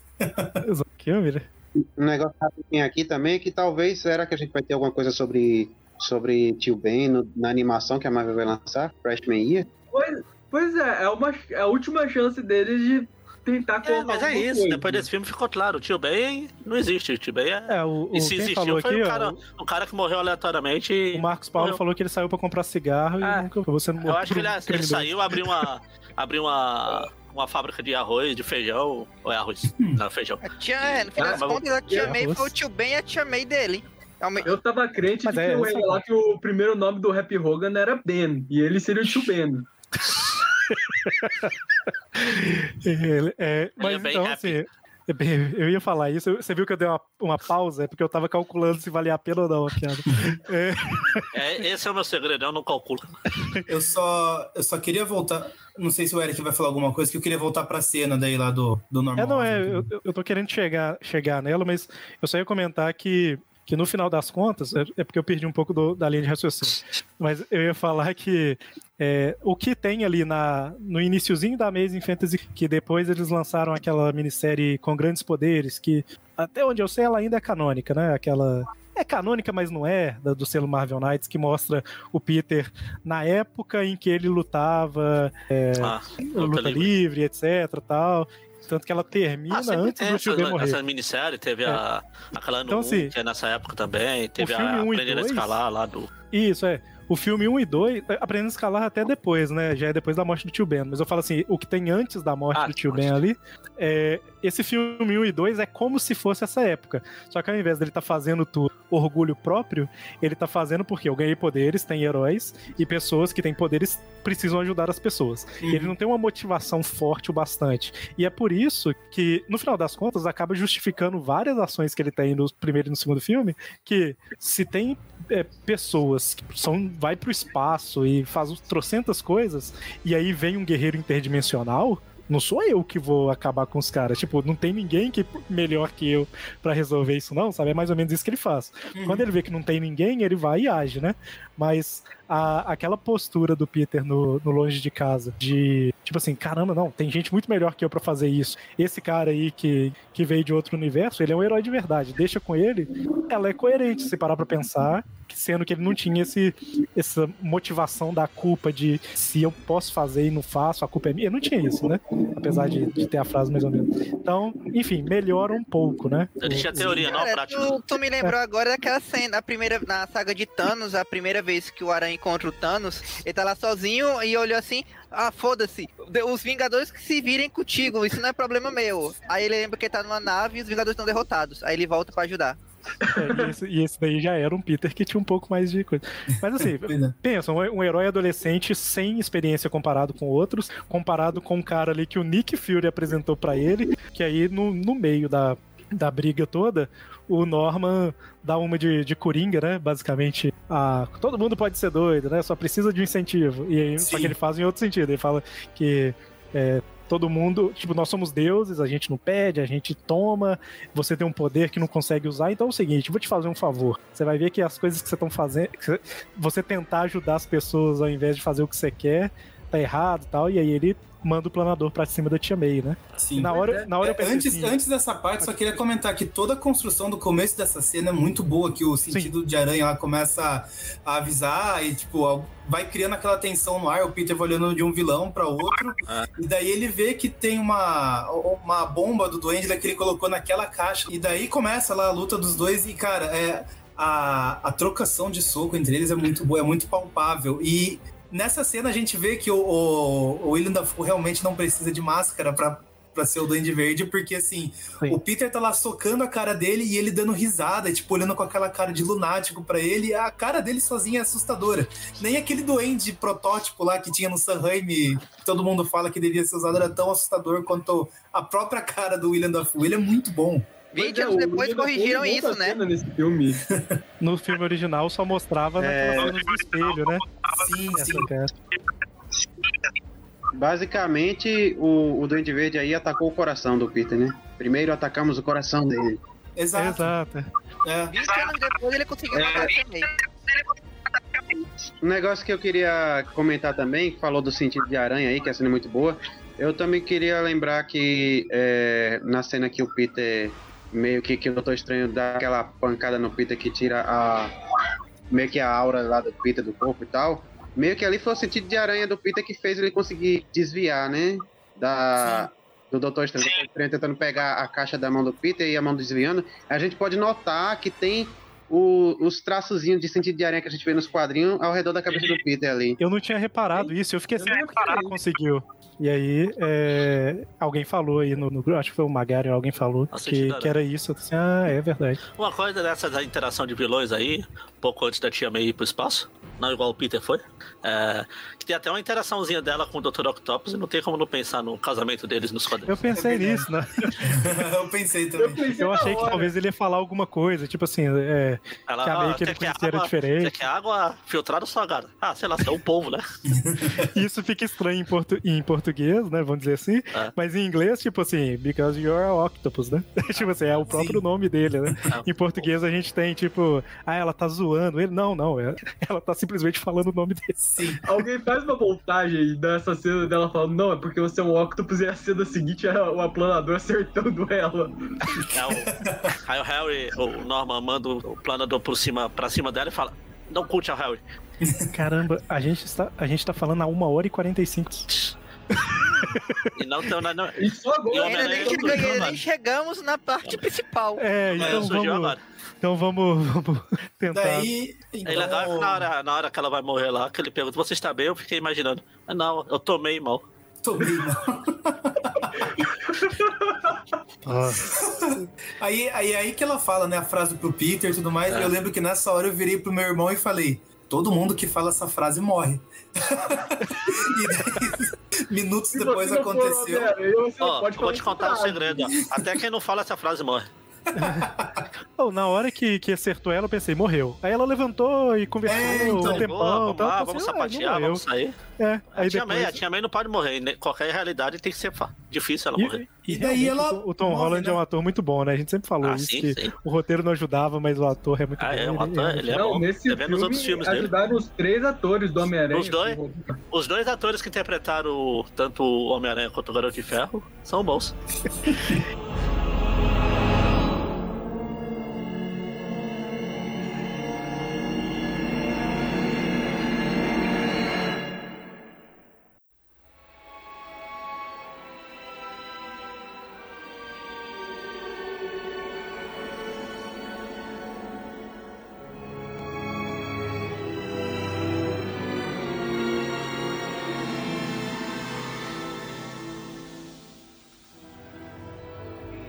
aí a gente tem, avançando um pouquinho, tá lá o, o Ned e a MJ, né? Eles querendo essa, falar essa é a com o minha Peter parte que eu mais odeio no filme, que eu fiquei torcendo pra. O filme tem tanto furo, podia ter mais dois, um em cada cabeça deles. Caramba. Mas isso. Não se preocupe, eles não vão voltar nos próximos Ah, filmes. não. têm Ah, bosta. tenho minhas dúvidas. Mas é, os personagens, você acha eles tão ruins assim? Sim. Sim, Pra Eles ser são ruim tem que melhorar adolescentes muito. padrão. é por Pra isso. ser, pra ser ruim tem que melhorar, melhorar muito. Eles são, ele- eles são menos, Ó, o- menos o idiotas que o os padrão portais de adolescente é- de filme.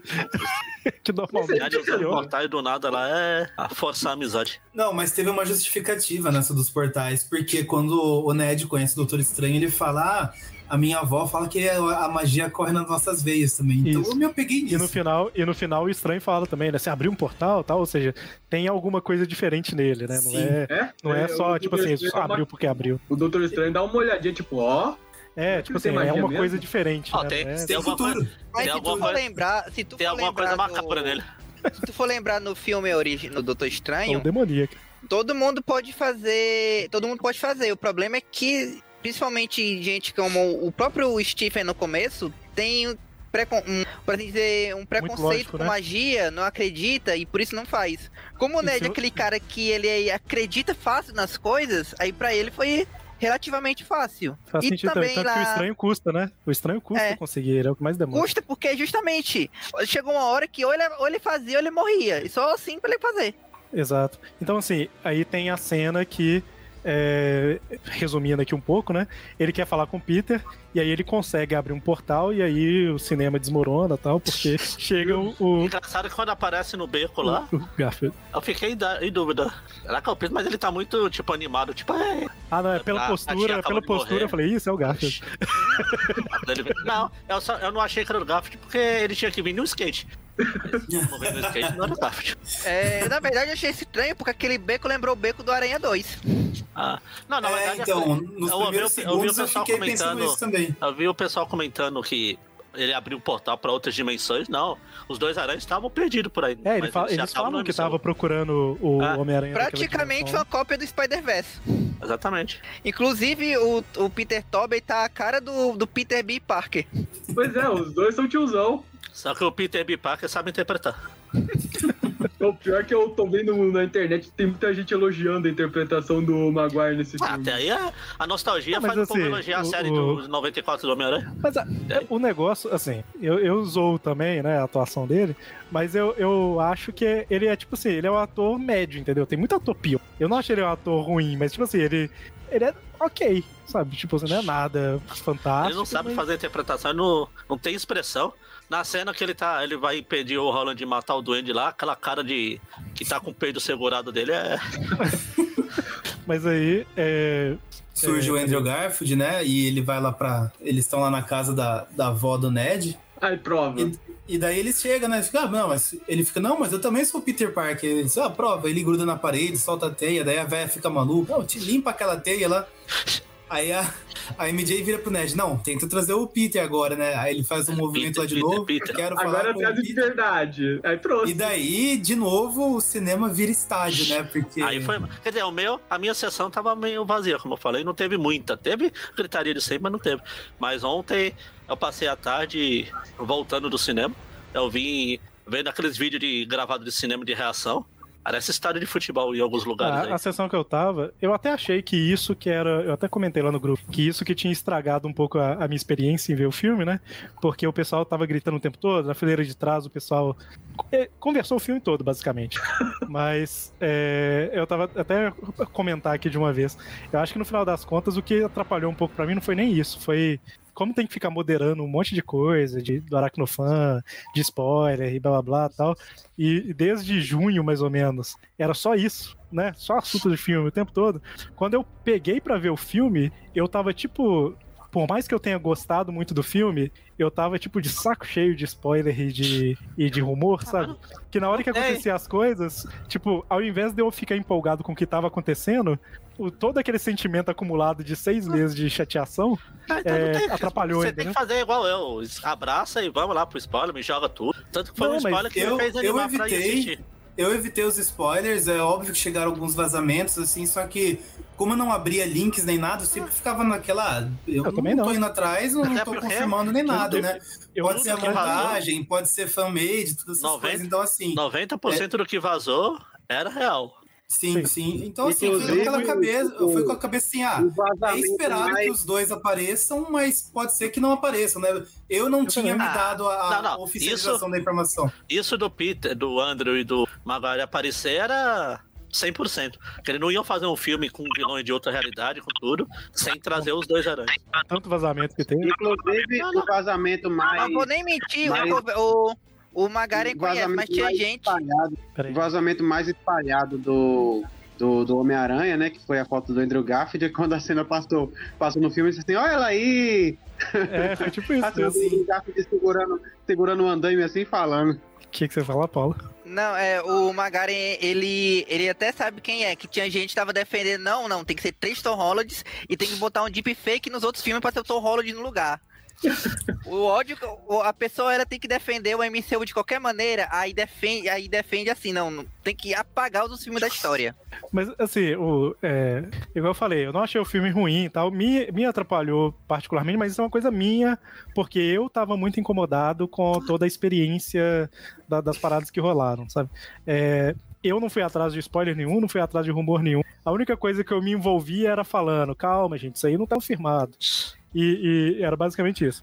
É, E, aliás, fui com a expectativa hoje- mais ou menos. Ontem, hoje, eu vi gente reclamando, ah, xingando, chorando que tanto o Andrew quanto o Tobin não estavam mentindo. O, ne o, o Ned sem vida que não sabe que existe um negócio chamado contrato. É, pois É, é. Os caras são orientados a falarem que Não estão falar. no filme. É assim que Ele, não é- ele acha que todo mundo é igual o Tom Holland, que fala, não fala que vai ter. Ih, É, nem se até o. Holland segurou. Se te perguntar, o que, que você fala? Ele é, o, se eu, o se me Holland perguntar o que eu falo, que você nega. Eu lembro até que teve uma entrevista que o Andrew Garfield disse assim: Eu não recebi nenhuma ligação. Vai ver, ele tava falando a verdade. Vai ver, a Marvel se comunicou através de e-mail, vídeo, vídeo chamado, qualquer coisa assim. Não. Pô, semana passada teve uma entrevista do, do Andrew Garfield sobre o outro filme que ele tá fazendo lá, o tal do Tic Tic Toc, lá, o Tic Tic Tac, sei lá qual que é o nome do filme. Que a repórter fala assim: Ó, se você está no filme, você, você pisca. Aí ele fica com o olho. Olha, eu não estou piscando, viu? Eu não estou piscando. Olha. Aí depois ele até fala: Olha, eu pisquei, mas é porque encheu de água. Não é porque. não É, é confirmando, não. Agora, já que a gente tá falando do- deles aí, né? é, eu, eu gostei muito da participação do Andrew Garfield no filme, porque assim, Sim. ele. Ele é um ator muito bom, Ah, sim. mas ele deu muito azar. Então, ele, ele tava sofrendo mesmo do Holland. Ele é um bom ator que não teve sorte com o roteiro. Já que o, É, cara, já que o cara que era um péssimo ator teve sorte com os roteiros. Sim. É, o Andrew Garfield é o melhor ator a ter interpretado o Homem-Aranha até É, dos ele, três. não, ele e o Holland é eles um são bons. Os dois É, o. Holland também é, é muito. de- Você vê os de outros filmes do Holland, ele é, ele é um bom. Mas eu falo assim, o que eu quero dizer, ele. Ele faz. Eu gostava do- do- da atuação dele, né?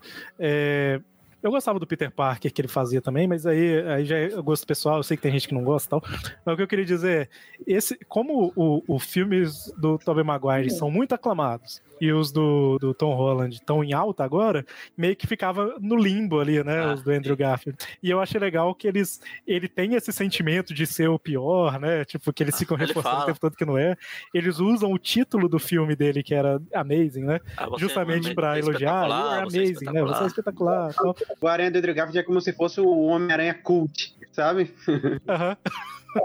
E ainda É usaram o assim, filme é porque pra. a gente, no fim das contas, é porque a- é que nem eu tinha visto em algum canto que o pessoal fala, a, a gente fala do Aranha, a trilogia do Raimi, a trilogia do MCU, mas ninguém fala, por exemplo, os filmes do Mark Webb, a gente fala os filmes do Andrew Garfield, pra ver como, assim, até a direção ela foi apagada, nesse caso. O cara realmente teve muito azar nisso, e eu concordo com muito do que foi falado no é, trailer do John sobre os problemas do, desse filme do cara, mas é, o que eu gostei realmente ter aproveitado esse filme pra fechar coisas que ficariam aberto naquele no, no coisa dele. Sim. E até também fechar coisas até do próprio Homem-Aranha 3 do, do, Rai, do Raimi, que meio que ali o cara contou, olha, a gente deu, assim, porque aquele final do Peter e da Mary Jane ainda ficou aquele negócio muito melancólico, o do Aranha 3. Uhum. Mas ali numa frase já resolveu tudo. Olha, a gente teve problemas, mas a gente deu um jeito. Mas dá certo. É, o, é. o do Tobey Maguire, ele tinha. Ele teve um fechamento, de certa forma. assim. Mas o Andrew Garfield, por causa do acordo com a Disney, é, foi simplesmente limado, né? Era Foi pra começar uma. É tipo, ia mostrar ele lidando com a perda da Gwen, que eles tiveram que resumir ali em 20 minutos de filme ali no final. Que Ah. pra mim é a a única parte que tá. É, eu, eu gosto do, do espetacular do. Que muita gente não gosta. Mas é aquele finalzinho ali que. Ao invés de terminar na tristeza tal, eles falam assim: opa, e aí, seis meses depois, tal, ele resolveu tudo e já tá. Essa parte me incomoda um pouco. Eu adoro esse filme, Espetacular Homem-Aranha 2. É, então, eu também. Ah, esse Só final do, do Homem-Aranha, do espetáculo Homem-Aranha 2, até por ele fazer ter sido rebutado, daria até pra pessoa achar que o Aranha morreu ali enfrentando o Rino. Porque corta do nada e fim. E nunca mais É, o personagem ele é Ah, ali levou mostra, uma ali mostra que ele tá a história. voltando. É, É, mas se bem assim, que o Andrew fala nesse filme que ah, Não, eu, eu passei um período negro, não sei o quê, eu reneguei Sim, o sim. meu lado. é o Homem-Aranha dos anos todos 90, passamos por isso, pré-saga do clone, Ah, sim, sim. basicamente. Sim. Ele deixou o Aquilo Peter dele, eu Parker de reneguei o. Peter Parker, virei o Homem-Aranha, É. só o Aranha. Fiquei, fiquei violento e tudo mais. Isso É, bem- e é ele fala isso até né? no, no momento lá que eles se encontram finalmente lá "O cara com o acontece com você." que, que eles dão, começa a dar o apoio moral. É, o, chega o Tobey Maguire, "É, eu perdi o Tio Ben, daí eu, chega o, o Andrew e fala, "Ah, e eu perdi a Gwen Stacy. Ela era a minha MJ. E eu lembrei até da- das piadas que eu tinha mais um pessoal perdido que falava, ah, por que, que a Mary Jane tá loira no filme do espetacular Homem-Aranha? É, E daí eles se essa- juntam, começam a trabalhar lá pra trabalhar na, naquela cura dos vilões ali pra mandar E o volta. Maguire vai fazer o Antisoro, que é voltado pra É, e aliás, é, foi até uma coisa que eu gostei também, porque eu jurava que só ia aparecer por uma cena lá na Estátua da Liberdade, ia ser uma coisa rápida, ia ser meio como a- aquela galera. do- por exemplo, vocês lembram o pessoal do Rebels aparecendo no, no Star Wars 9? Não, mas apareceram assim lá, vamos jun junto na galera. Assim, essa coisa rápida e bem superficial, mas não, deram tempo de tela pra eles, É, mostraram a interação, most- deram, deram tempo até para os caras fazerem piadas uns com os outros, Ah. o negócio das costas. Eu tava com receio que a- o Paulo Holland- deve entender. O Paulo deve entender que ele, deve, ele assistiu o Gokaija. Uhum. Tava com medo de aparecer tipo algum do pessoal do, que só aparecia balançando a cabeça, tipo, dando aprovação pros, pros mais novos. Ah, sim, que nem o Power Rangers é desse jeito. Se eu for olhar o Forever Red, É. a é- é, foi desse jeito. Mas enfim, voltando aqui o que eu tava falando, eles fizeram até momento assim, eu não sei se foi pelo. Se o meme existiu nos Estados Unidos ou não, mas quando o Tom Holland fala isso não é problema meu, a, a câmera foca no, no Tobey. Uhum, sim, tem É. isso, tem a, a piadinha deles descobrindo que o, o Tobey Maguire solta teia orgânica. Tem até uma piada sobre as costas do, do Tobey Maguire, né? Porque o Oi, ator. O ator tem problema na coluna, né? Quase deixou de ser Homem-Aranha por causa disso, por causa de um acidente. Aí eles até botaram isso no filme. Ele A caiu, interação dos três é muito boa. cavalo, mas não deu muito problema, porque, como diria a tia May, ele não é o Superman. Mas assim, a interação dos três eu achei muito boa, assim. É, e, e eu vou falar uma coisa, não é porque eu sou muito bom em prever as coisas, foi uma coincidência. É, a minha expectativa era o que teve no filme, vamos dizer assim, de interação deles, sabe? Ah, mas é Ah, sim. porque eu sabia. Não, não, é porque. é, Eu esperava por aquilo, sabe? Por essa Não. quantidade. dizer assim. Quem ouviu o último podcast achei- sabe que a nossa expectativa pra isso era baixa. Pois Assim. é, é, é, tinha que ter alguém pra fazer É, como- naquele programa que vocês foram, porque tava todo mundo com a expectativa ruim. Assim, gente, como assim? Mas, a, a- é, mas o que eu ia falar é isso, assim, foi, superou um pouco, a, pra mim, a interação entre eles, né? Aquele tempinho lá antes dos vilões chegarem deles, tipo, qual que foi o vilão mais estranho que vocês enfrentaram? Sabe? Tipo, esse bate-papo, assim, eu achei muito legal. Essas, essas coisas que eu gosto dos Aranhas versus. Até o dos quadrinhos que não tem roteiro. Essa interação entre os dois aranhas. É um a- negócio muito mínimo, mas assim, que é muito a cereja do bolo, né? Pra mim também a interação entre os três É que ali essa, foi essa que é a perfeita. diferença, né? Pra, pra um Sim. roteiro bem feito. É justamente Sim, sim. bem feito. A gente falou de que tem alguns furos, tá? Mas, pro, mas a. tem muito menos furos, né? Ah, o sim, roteiro sim. é. dá- só, Não, tem furos se você resgata- entrar no detalhe demais, né? Mas eu Resgata falo assim, bastante coisa das outras franquias também. Eu acho que eles Faz é, homenagem, mantiveram, referência. mantiveram Que muito deixa- respeito ao, ao material que eles estavam pegando, né? No, que era, era o medo do Paulo, não ficou É, só medo. aquele negócio de exaltar o Tom É, Holland. Tipo, Eu acho que exatamente. exaltaram o- a história do Homem-Aranha no cinema. Exato. O foco do filme é desenvolver o Homem-Aranha do Tom Holland, ele Só é o principal e tal. Mas os outros têm tanta importância quanto, né? E- Uhum. Exato. E uma coisa que eu gostei foi que eu pensava que, assim, era um medo que a gente tinha no outro de cagarem com os personagens, já que ia ser um diretor diferente. Mas não, Ah, assim, sim. eles, Não, foi. é, É. eles mantiveram a, a curva em que A eles tinham parado, por assim. É, a essência, pronto, melhor, melhor frase. Até cara, o, o é- é próprio Norman respeito. ficou mais perigoso, na minha opinião. Sim, sim, concordo. e Talvez eles tenham. Talvez o John Watts tenha consultado o Mark Webb e o Sam Raimi, né? principalmente agora que o Sam Raimi tá trabalhando no Doutor Estranho no Multiverso da Loucura. Aí provavelmente, talvez eles, eles dois tenham tido algum envolvimento para tentar manter a na mesma linha, sabe? Seguindo pelo mesmo tempo. Um dos boatos que a gente até comentou no podcast passado era isso, que eles consultaram esses diretores pra saber onde, que caminho esses Homem-Aranhas teriam tomado. É, até porque o Sanheim tá lá, na- tá lá vizinho, né?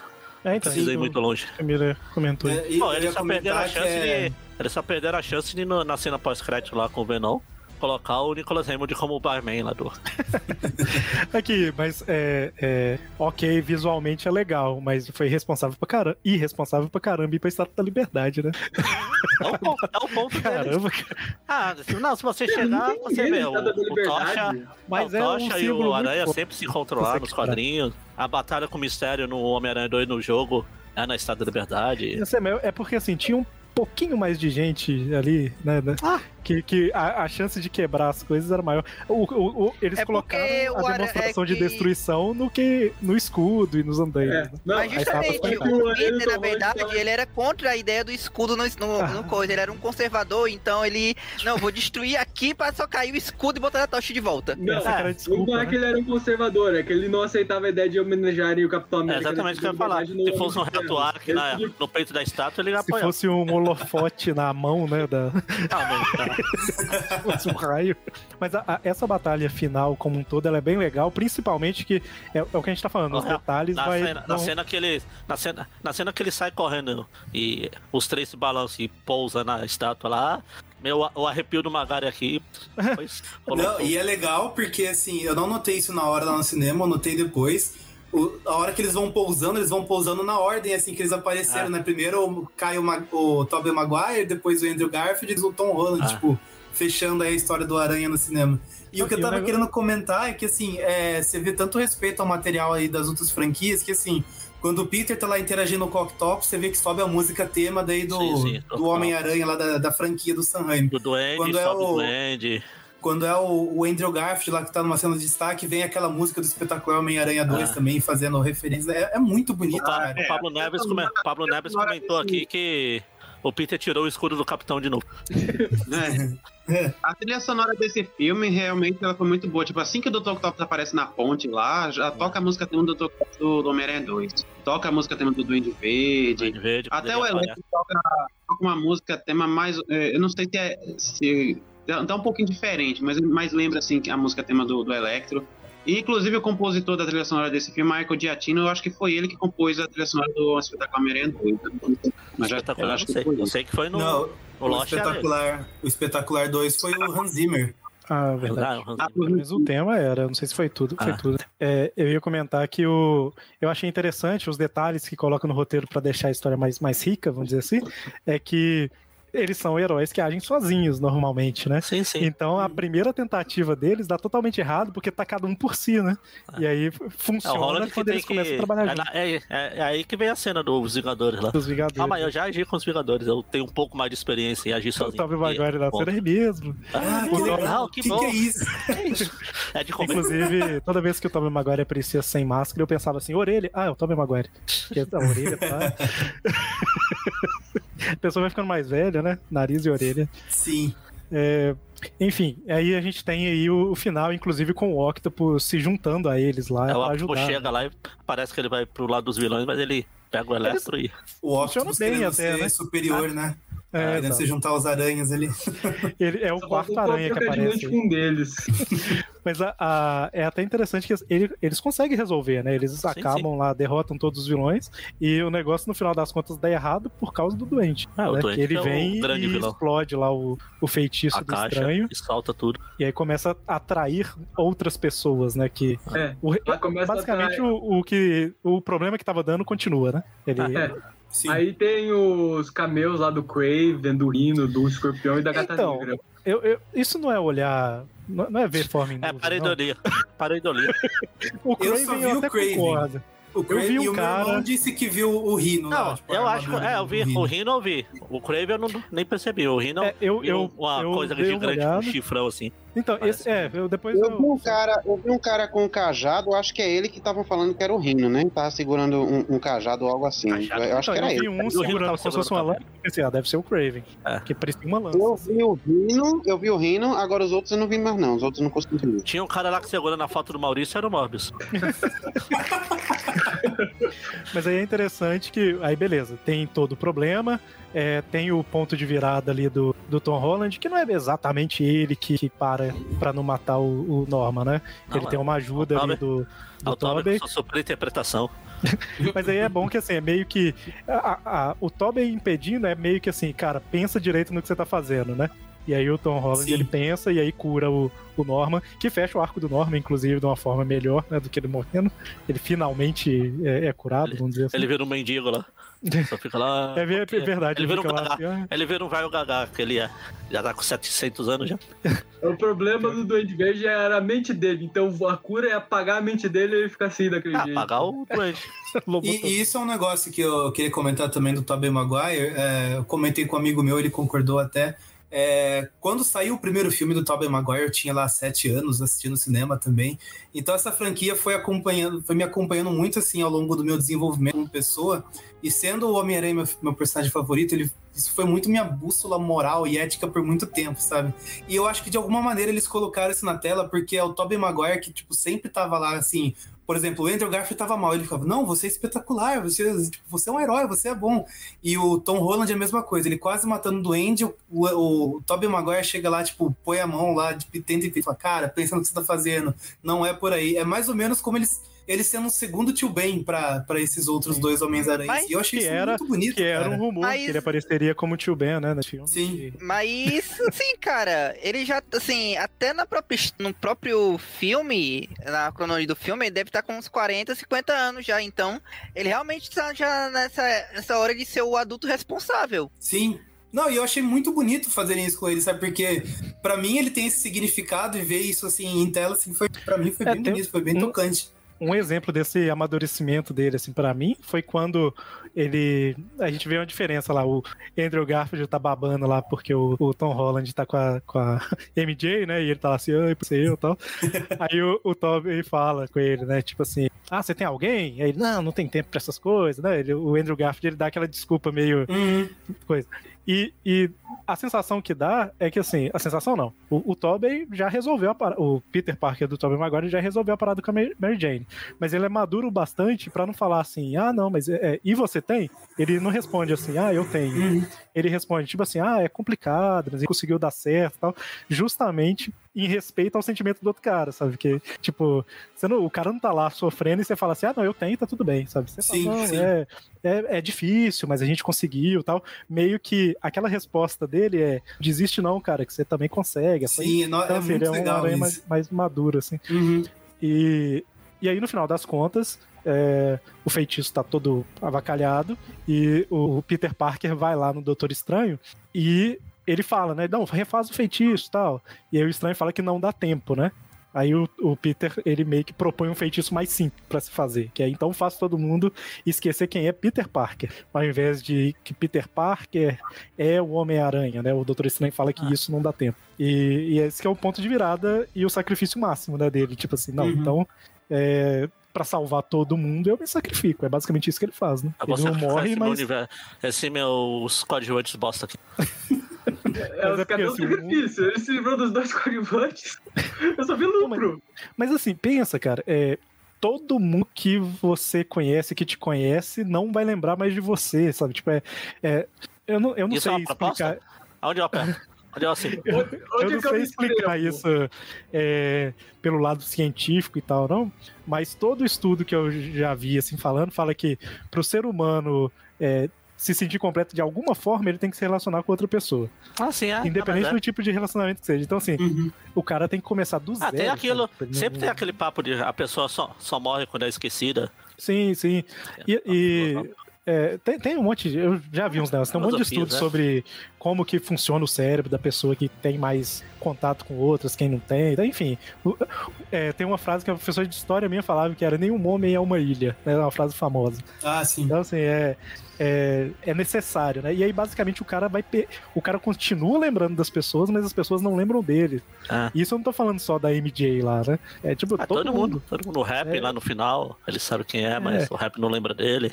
Inclusive, aí tem um ponto que, que, que dá pra pirar um pouco pensando, que é, tá, ninguém lembra dele mais, né? Inclusive dá pra gente fazer até um, antes de eu falar o que eu ia falar, dá pra fazer um paralelo um pouquinho com os quadrinhos aqui, né? No, em Guerra Civil, o Peter revela a identidade, o mundo fica sabendo. Ele tem problemas por causa disso, é mais ou menos o que aconteceu no filme. A, não é exatamente igual ao filme, mas a tia dele leva um tiro e vai morrer, né? Então é, também tem ali uma, uma coisa semelhante. E ele resolve isso apagando o do, com o Doutor Estranho, fazendo um feitiço que faz todo mundo esquecer que Homem-Aranha é Peter Parker, né? É, se parar pra pensar, ele é óbvio, né? Essa referência fizeram. E nos quadrinhos tem uma parada interessante que quando o Peter chega e revela, sei lá, pro Quarteto Fantástico né, o Homem-Aranha chega e revela pro Quarteto Fantástico que ele é o Peter, as memórias meio que desbloqueiam, vamos dizer assim, sabe? Não é como se a pessoa tivesse conhecido ele de novo. Ela lembrava. Não tô falando que isso vai acontecer nos filmes, não, mas é só Uhum. um comentário aqui. Mas, é, voltando, né? Fechando parênteses. O que eu ia falar é que, para todo mundo esquecer do Peter, se você começa a pensar demais, significa que a maior parte dos registros, por exemplo, sei lá, no celular da Mary Jane, da, da MJ, desculpa, tem, sei lá, um vídeo dela abraçada com Peter. Esse vídeo não pode existir mais. Não pode ser um vídeo que ela não reconhece com quem ela tá abraçada. Então se você começa a pensar nos detalhes assim. Os nudes que ele Ah, às vezes pode ser aquelas memórias distantes, tipo, você vê uma, a turma da escola de 95, nossa, Então, quem olha que a data, cara você mesmo? olha a data, a data tá lá anteontem, né? Então, assim, o, o que eu tô querendo dizer é, é, se ele for pra escola, ninguém lembra dele, nenhum professor lembra dele, o povo não deve deixar nem ele entrar na sala, entendeu? Então, é, o filme não preocupa em entrar em deta- nesses detalhes, mas se começar a parar pra pensar demais, Uhum. nem o, o quarto dele na casa da Tia May pode existir direito, entendeu? Porque o rap vai lá pra pegar as coisas, por exemplo, né? Porque ele era o contato mais próximo. Não faz sentido nenhum ele entrar num quarto e tipo assim, uai, esse quarto é de quem? Então, Ah, ele, assim, fala, ele pode falar, a May falou que ela tinha um sobrinho mesmo, mas nunca conheci ele, não é daqui, sei lá. Ah, sim. eu, eu cheguei a pensar umas coisas assim, quando, quando ele encontra o rap, eu, eu pensei em umas coisas assim, mas eu pensei, tipo, ah, ele virou aquele parente distante que o rap não, não conheceu. Mas eu entendi, eu entendi. É, o que eu tô querendo dizer é que se você pensa no detalhe demais, sei lá, vamos supor que o quarto do sobrinho tem um notebook, sabe? E no quarto da May tem outro. É porque tem Uma- dois notebooks. uma frase que eu do, do acabei de- Peter é novo, sabe? Tipo, você vai Uma começando frase- a pensar, tipo, Hum. Uma tem frase que que eu sido, acabei de tudo tem pensar que ter sido aqui. apagado no final das É uma contas. frase que eu acabei de pensar aqui. Acho que pode funcionar. Inventei agora. É a mágica, não precisa explicar.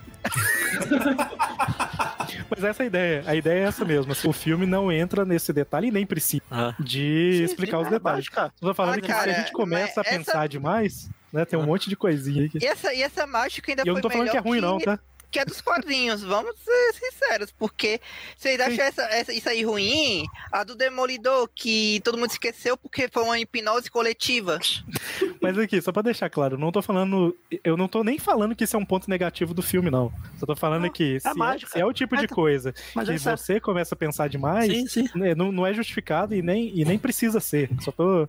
É que eu, eu pensei um pouco nisso e eu achei interessante jogar aqui, porque às vezes alguém tá ouvindo e Apagou, também a, começou a a- viajar. Apagou a existência do Peter. É tipo no De Volta pro Futuro, que ele volta no tempo, ele começa a desaparecer das fotos, porque os É, pais na dele minha cabeça faria sentido apagou todos os vestígios de existência dele. Pra mim, é a única forma de sim, funcionar é essa. O cara não tem mais RG, É, mas não, não, tem mais não, não foi isso, não foi isso que aconteceu. É diferente do De Volta pro Futuro. Não apagou ele da existência. As pessoas não sabem quem ele é.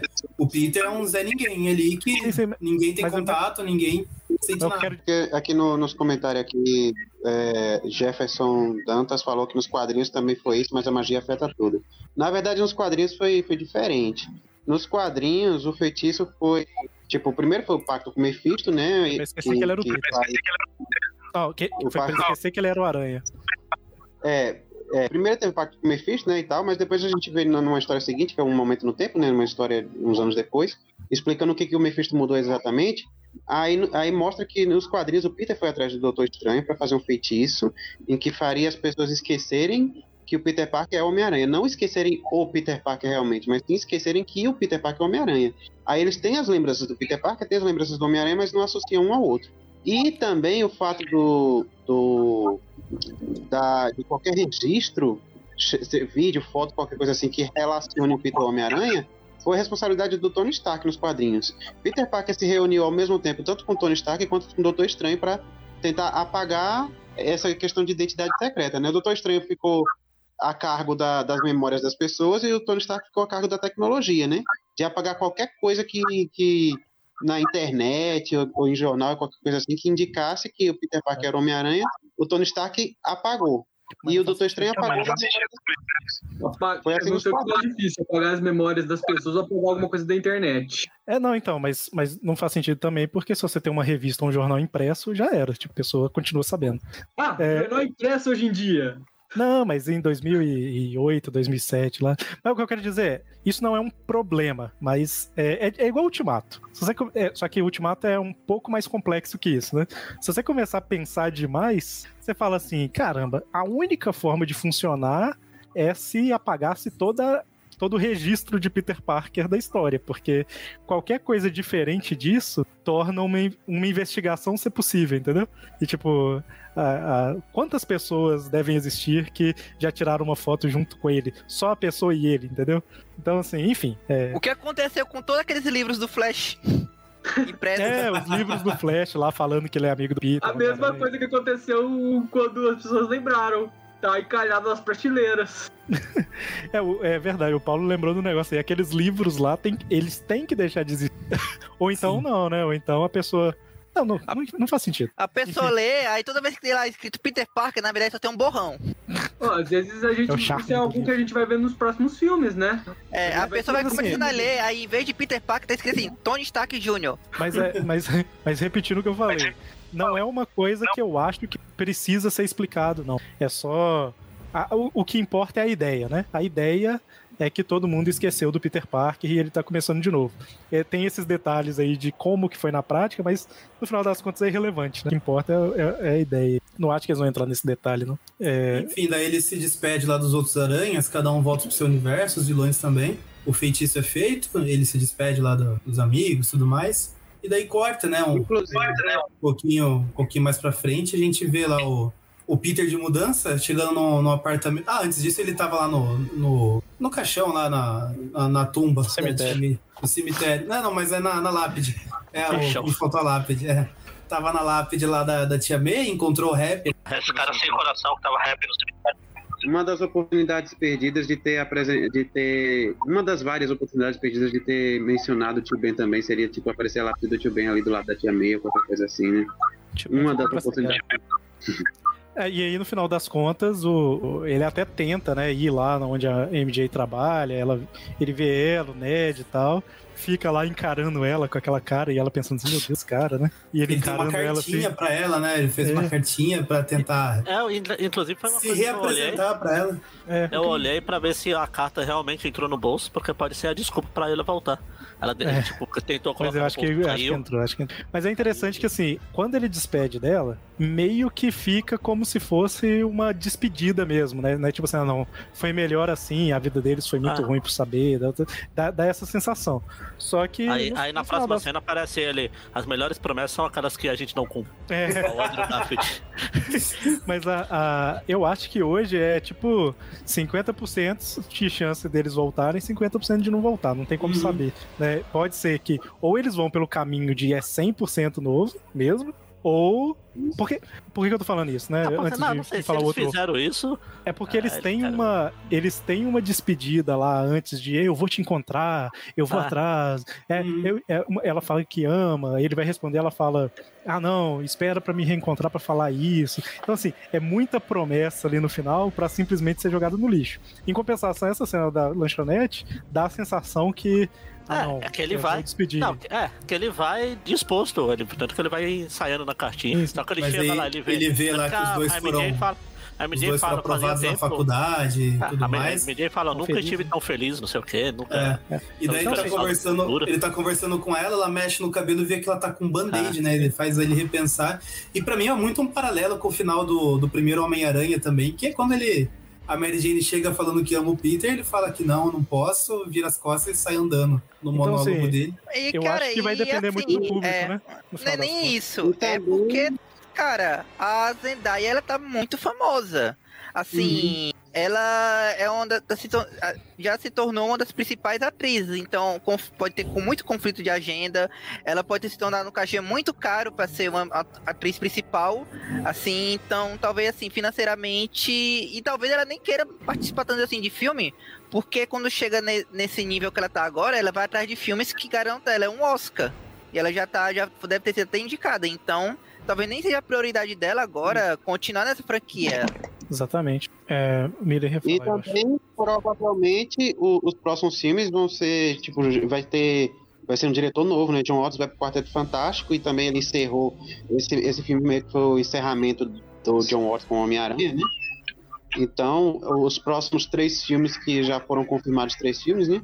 Os próximos três filmes devem ser com um novo diretor, não sei se vai ser o mesmo diretor nos três e tal. Então a gente pode ter muita coisa nova ali, sabe? Pontos de vista novos desse Homem-Aranha e tal, uma nova visão pra ele. Então pode ser que realmente o diretor novo queira de algum jeito trazer de volta a MJ e o Ned, ou pode ser que ele queira realmente descartar esses personagens e sei lá, trazer uma, uma Gwen Stacy ou alguma coisa assim, alguma coisa nova, trazer a Liz Allen de volta, ser. Sim.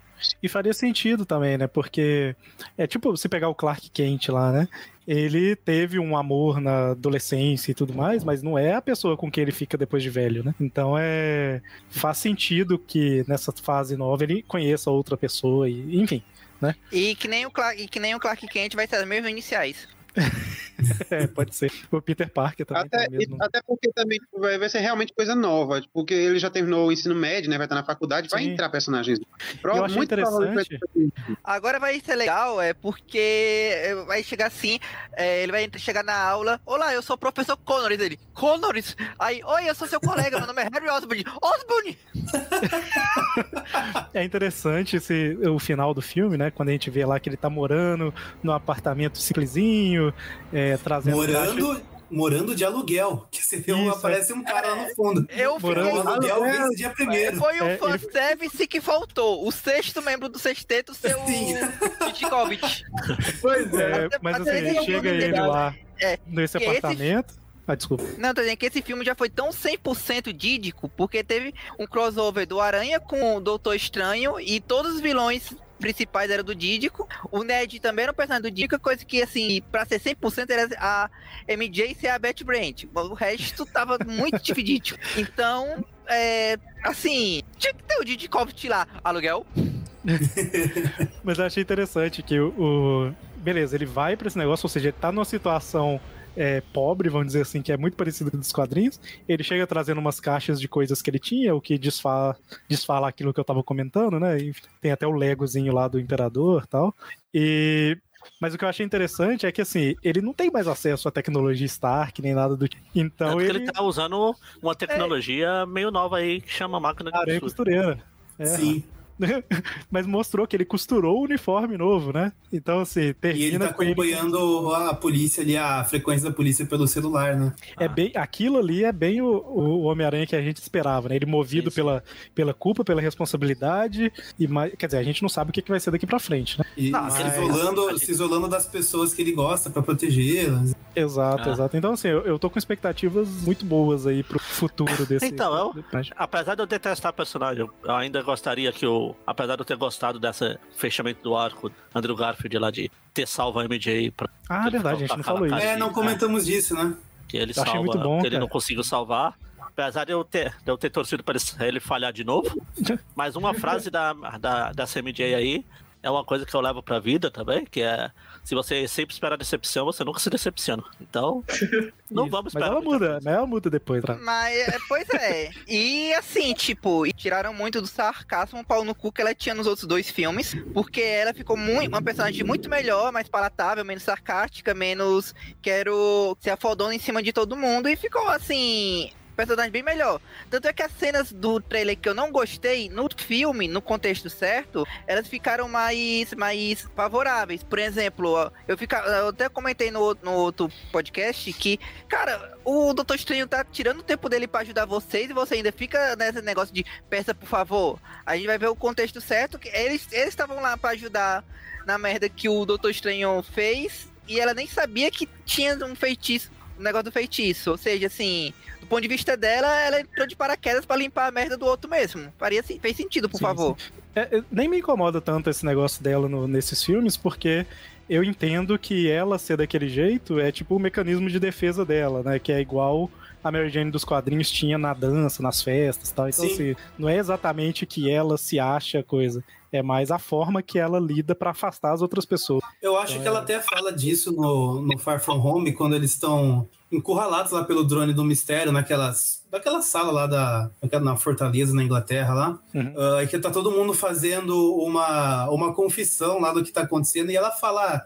"Ah, Eu me afasto das pessoas como um mecanismo de defesa, alguma coisa assim, né? Então, Isso. eu acho que ela, ela ter mudado. Ela é desagradável de propósito, em resumo. É, Pois é, ela se tornou uma personagem bem mais agradável, sendo menos sarcástica. eu compro isso como um arco mais. de evolução dela, assim, É. de crescimento, amadurecimento. É, agora É. que tu lembrou dessa frase, faz sentido ser esse arco de crescimento. O que você sente é o que ela queria que você sentisse. Ela queria te afastar Sim. das pessoas. Eu gosto dessa, dessa MJ, sabe? Eu gosto dela. E gosto do, do, do Ned também. Mas, assim, tipo, é, uma, uma das coisas que eu queria comentar, que, tipo, eu ia comentar antes, mas acabou passando porque a gente foi mudando de assunto. Tipo, eu ia comentar também dessa cena de- do Andrew Garfield salvando a, a MJ. Eu achei uma cena muito bonita, muito fofa, porque o, o- ele começa a chorar, rapaz. Ele começa a chorar porque ele fica lembrando da Gwen. Eu achei uma cena muito, muito fofa mesmo, assim, sabe? Muito bonita. E, tipo, o Andrew Garfield é um ótimo ator, porque a gente entende ali o que, é que ele tá passando ali naquele momento, sabe? E outra coisa que eu queria comentar também é sobre os vilões. Tipo, a gente tenta imaginar o que, é que aconteceu. né? Eles voltaram pro tempo deles, mas em que momento será que eles foram tirados ali do tempo? Será que quando eles voltaram, eles continuou seguindo o ritmo normal da, da linha do tempo deles?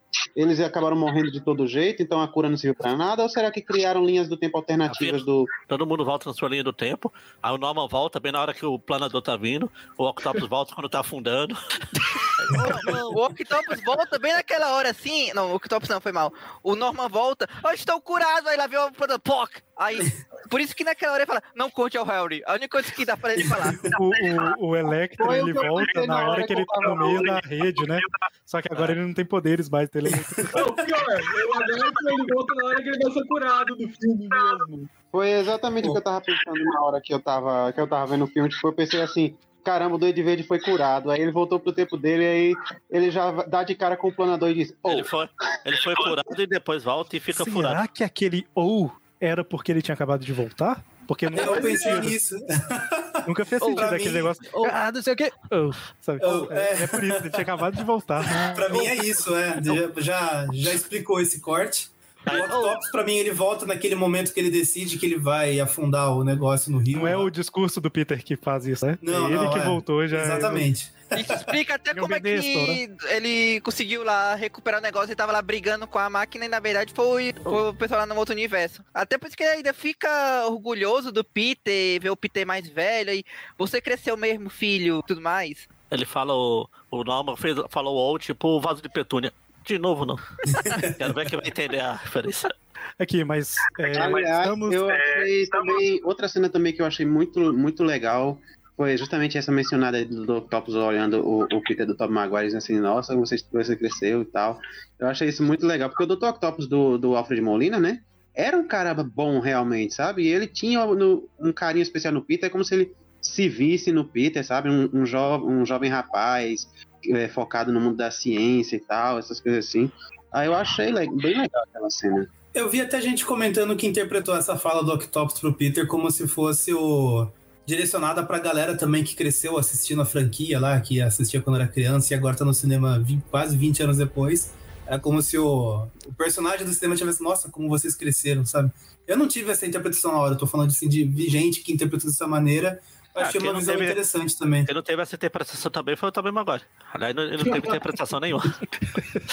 Mas assim, Mas- mas... é aquele negócio. Eles respeitaram mesmo a. A única personalidade que eles teoricamente não respeitaram é a do Electro, porque não dá pra Ah. respeitar aquilo. Aí fizeram um Mas conserto mudou no completamente, né? Fizeram um eu- conserto que ficou muito melhor, na minha opinião. Sim, sim. E eles até zoam É. isso, né? O É. lagarto vê ele e falou: Ah, você tá diferente, né? Mudou aí. Cara, E eu, é, inter- é o interessante também que lagarto ele tá mais chegado- confiante, né? É, pois é. também. Eu podia ter falado assim, Max, você olha no espelho, tu acha que alguém ia te zoar sendo, sendo assim? Eu Mas é achei que- interessante que, tipo, eles mudaram a personalidade do Electro, deixaram ele um pouco mais sério, um pouco mais maduro e tal. Mas ainda tem. Eles ainda mantiveram algumas características do Electro lá, sabe? A gente vê ainda que no fundo, no fundo, tipo, ele ainda é fã do Homem-Aranha, porque depois, quando ele é curado, ele começa a soltar elogios pro Homem-Aranha e tal. Isso é Então, bonito. Mas, cara, é, essa justificativa dele ser fã do Homem-Aranha daquele jeito é uma justificativa melhor que a do filme, que ele. Ah, ele salvou minha vida uma vez, agora fica obcecado. Tem várias fotos de jornal dele num, num Ele- painel barra mausoléu que eu fui na minha casa. Ele falou assim: Poxa, você é bonito. Fiquei sabendo que você perdeu a namorada. Essa cena é legal porque daí tem a, a, a menção ao Miles, né? Que o, É. o Electro tá olhando pra ele falando: caramba, você é do Queen, você ajuda a galera aí que precisa. Eu achei que você fosse negro. Aí ele fica meio tipo, desculpa te decepcionar. Ele, Olha, não, nessa relaxa. versão- Nessa Tem, deve versão ter um Homem-Aranha negro em algum lugar aí. Nessa versão- legal. Eu podia ter dito assim, não, esse é, esse é o do Brooklyn. na- É bem nessa versão esse filme, que. né, cara? Pra pensar. Nessa, nessa Sim. versão que eles falam do Miles, na versão dublada eles falaram quilômetros. Então, com essa frase do Magaren aí, eu acho que a gente pode. É, depois um de podcast. duas horas e quarenta praticamente de live, não sei editado, acho que, que tá bom, né? É, Deve ter um monte de coisa ainda que a gente não falou. E a cena É. pós-crédito do Venom. Bem, bem lembrado aí que na, na cena pós-crédito do, do Venom, Tempo de Carnificina, ele é levado pro universo, apesar de não conhecer o Peter Parker, mas tem, ok, tem a desculpa do simbionte, apesar que foi o que eu pensei também, tipo assim, será que o simbionte conhece? Mas eu não, não fiz essa associação que vocês falaram de multiversos e etc. Mas aí, assim, ele foi levado, e aí na cena pós-crédito mostra ele sendo levado de volta. Só que ele deixa o pedacinho do, do simbionte, né? Será que É, o pedacinho do simbionte teria- tinha que ter sido levado de volta também?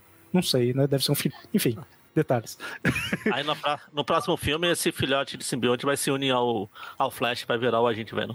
Meu Ah, e- Deus, não. E já que a gente tá falando de cena pós-créditos, a, a última cena pós-créditos é basicamente um teaser de É Doutor o trailer. Estranho no, É o trailer do no Doutor multiverso da, Trailer. da, da loucura.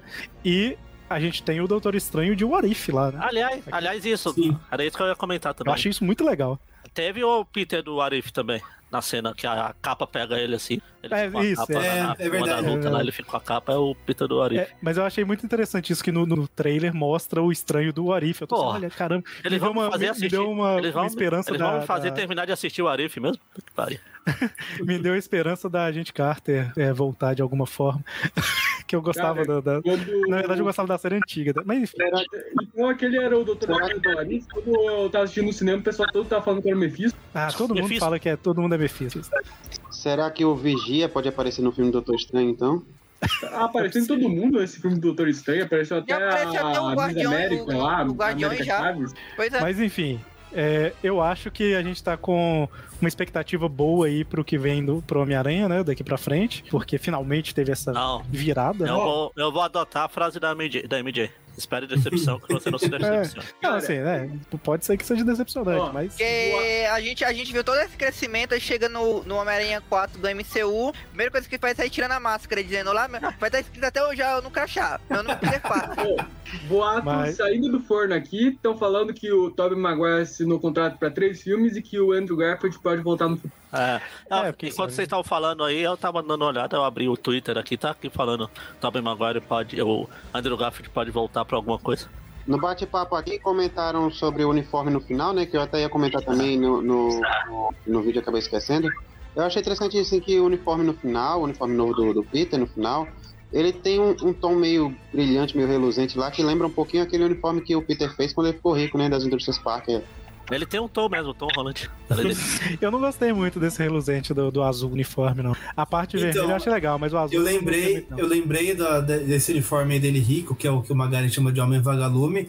E a primeira coisa que eu tentei fazer na cena é deixa eu ver se a aranha não, não tá brilhando, deixa eu ver se a aranha não tá brilhando. E não tava. Então eu acho que esse. A gente comentou bastante coisa, ficou coisa de fora, eu tenho certeza. Ah, É, se alguém é, quiser comentar, continue comentando aí no vídeo, né? E o pessoal vai discutindo nos comentários, tanto aqui no YouTube quanto no, no grupo do WhatsApp. A gente vai publicar isso depois no Spotify, no feed de podcast e tal. Então a, a discussão talvez até seja reacendida de alguma forma, mas. É, esses foram, essas foram as nossas visões aí do filme, né? No filme do Homem-Aranha. torçamos pra que, que vá por um bom caminho daqui pra frente, né? Sim, E- futuro parece Como promissor, pelo menos. Eu tenho medo de falar, mas, como diria o Tiririca, É pior que tá, não fica.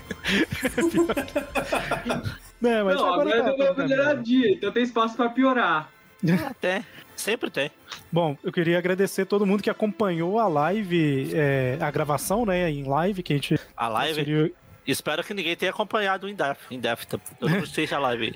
a gente transmitiu no, no YouTube, como eu falei lá no início, né, e ao longo do programa aqui, então várias pessoas estiveram aí acompanhando e comentando enquanto a gente gravava, e, enfim, é isso. Acho que fechamos. Fechamos. Duas horas e Fechamos. 52, deve dar quase uma hora de podcast. exatamente, feliz 2020, deixa eu ver que dia que é esse programa. É, 22. Esse programa sai dia 31.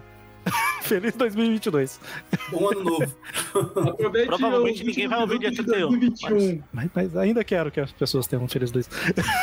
então, valeu, galera. Até mais. Falou, pessoal. Tchau, tchau. Deus. Tchau,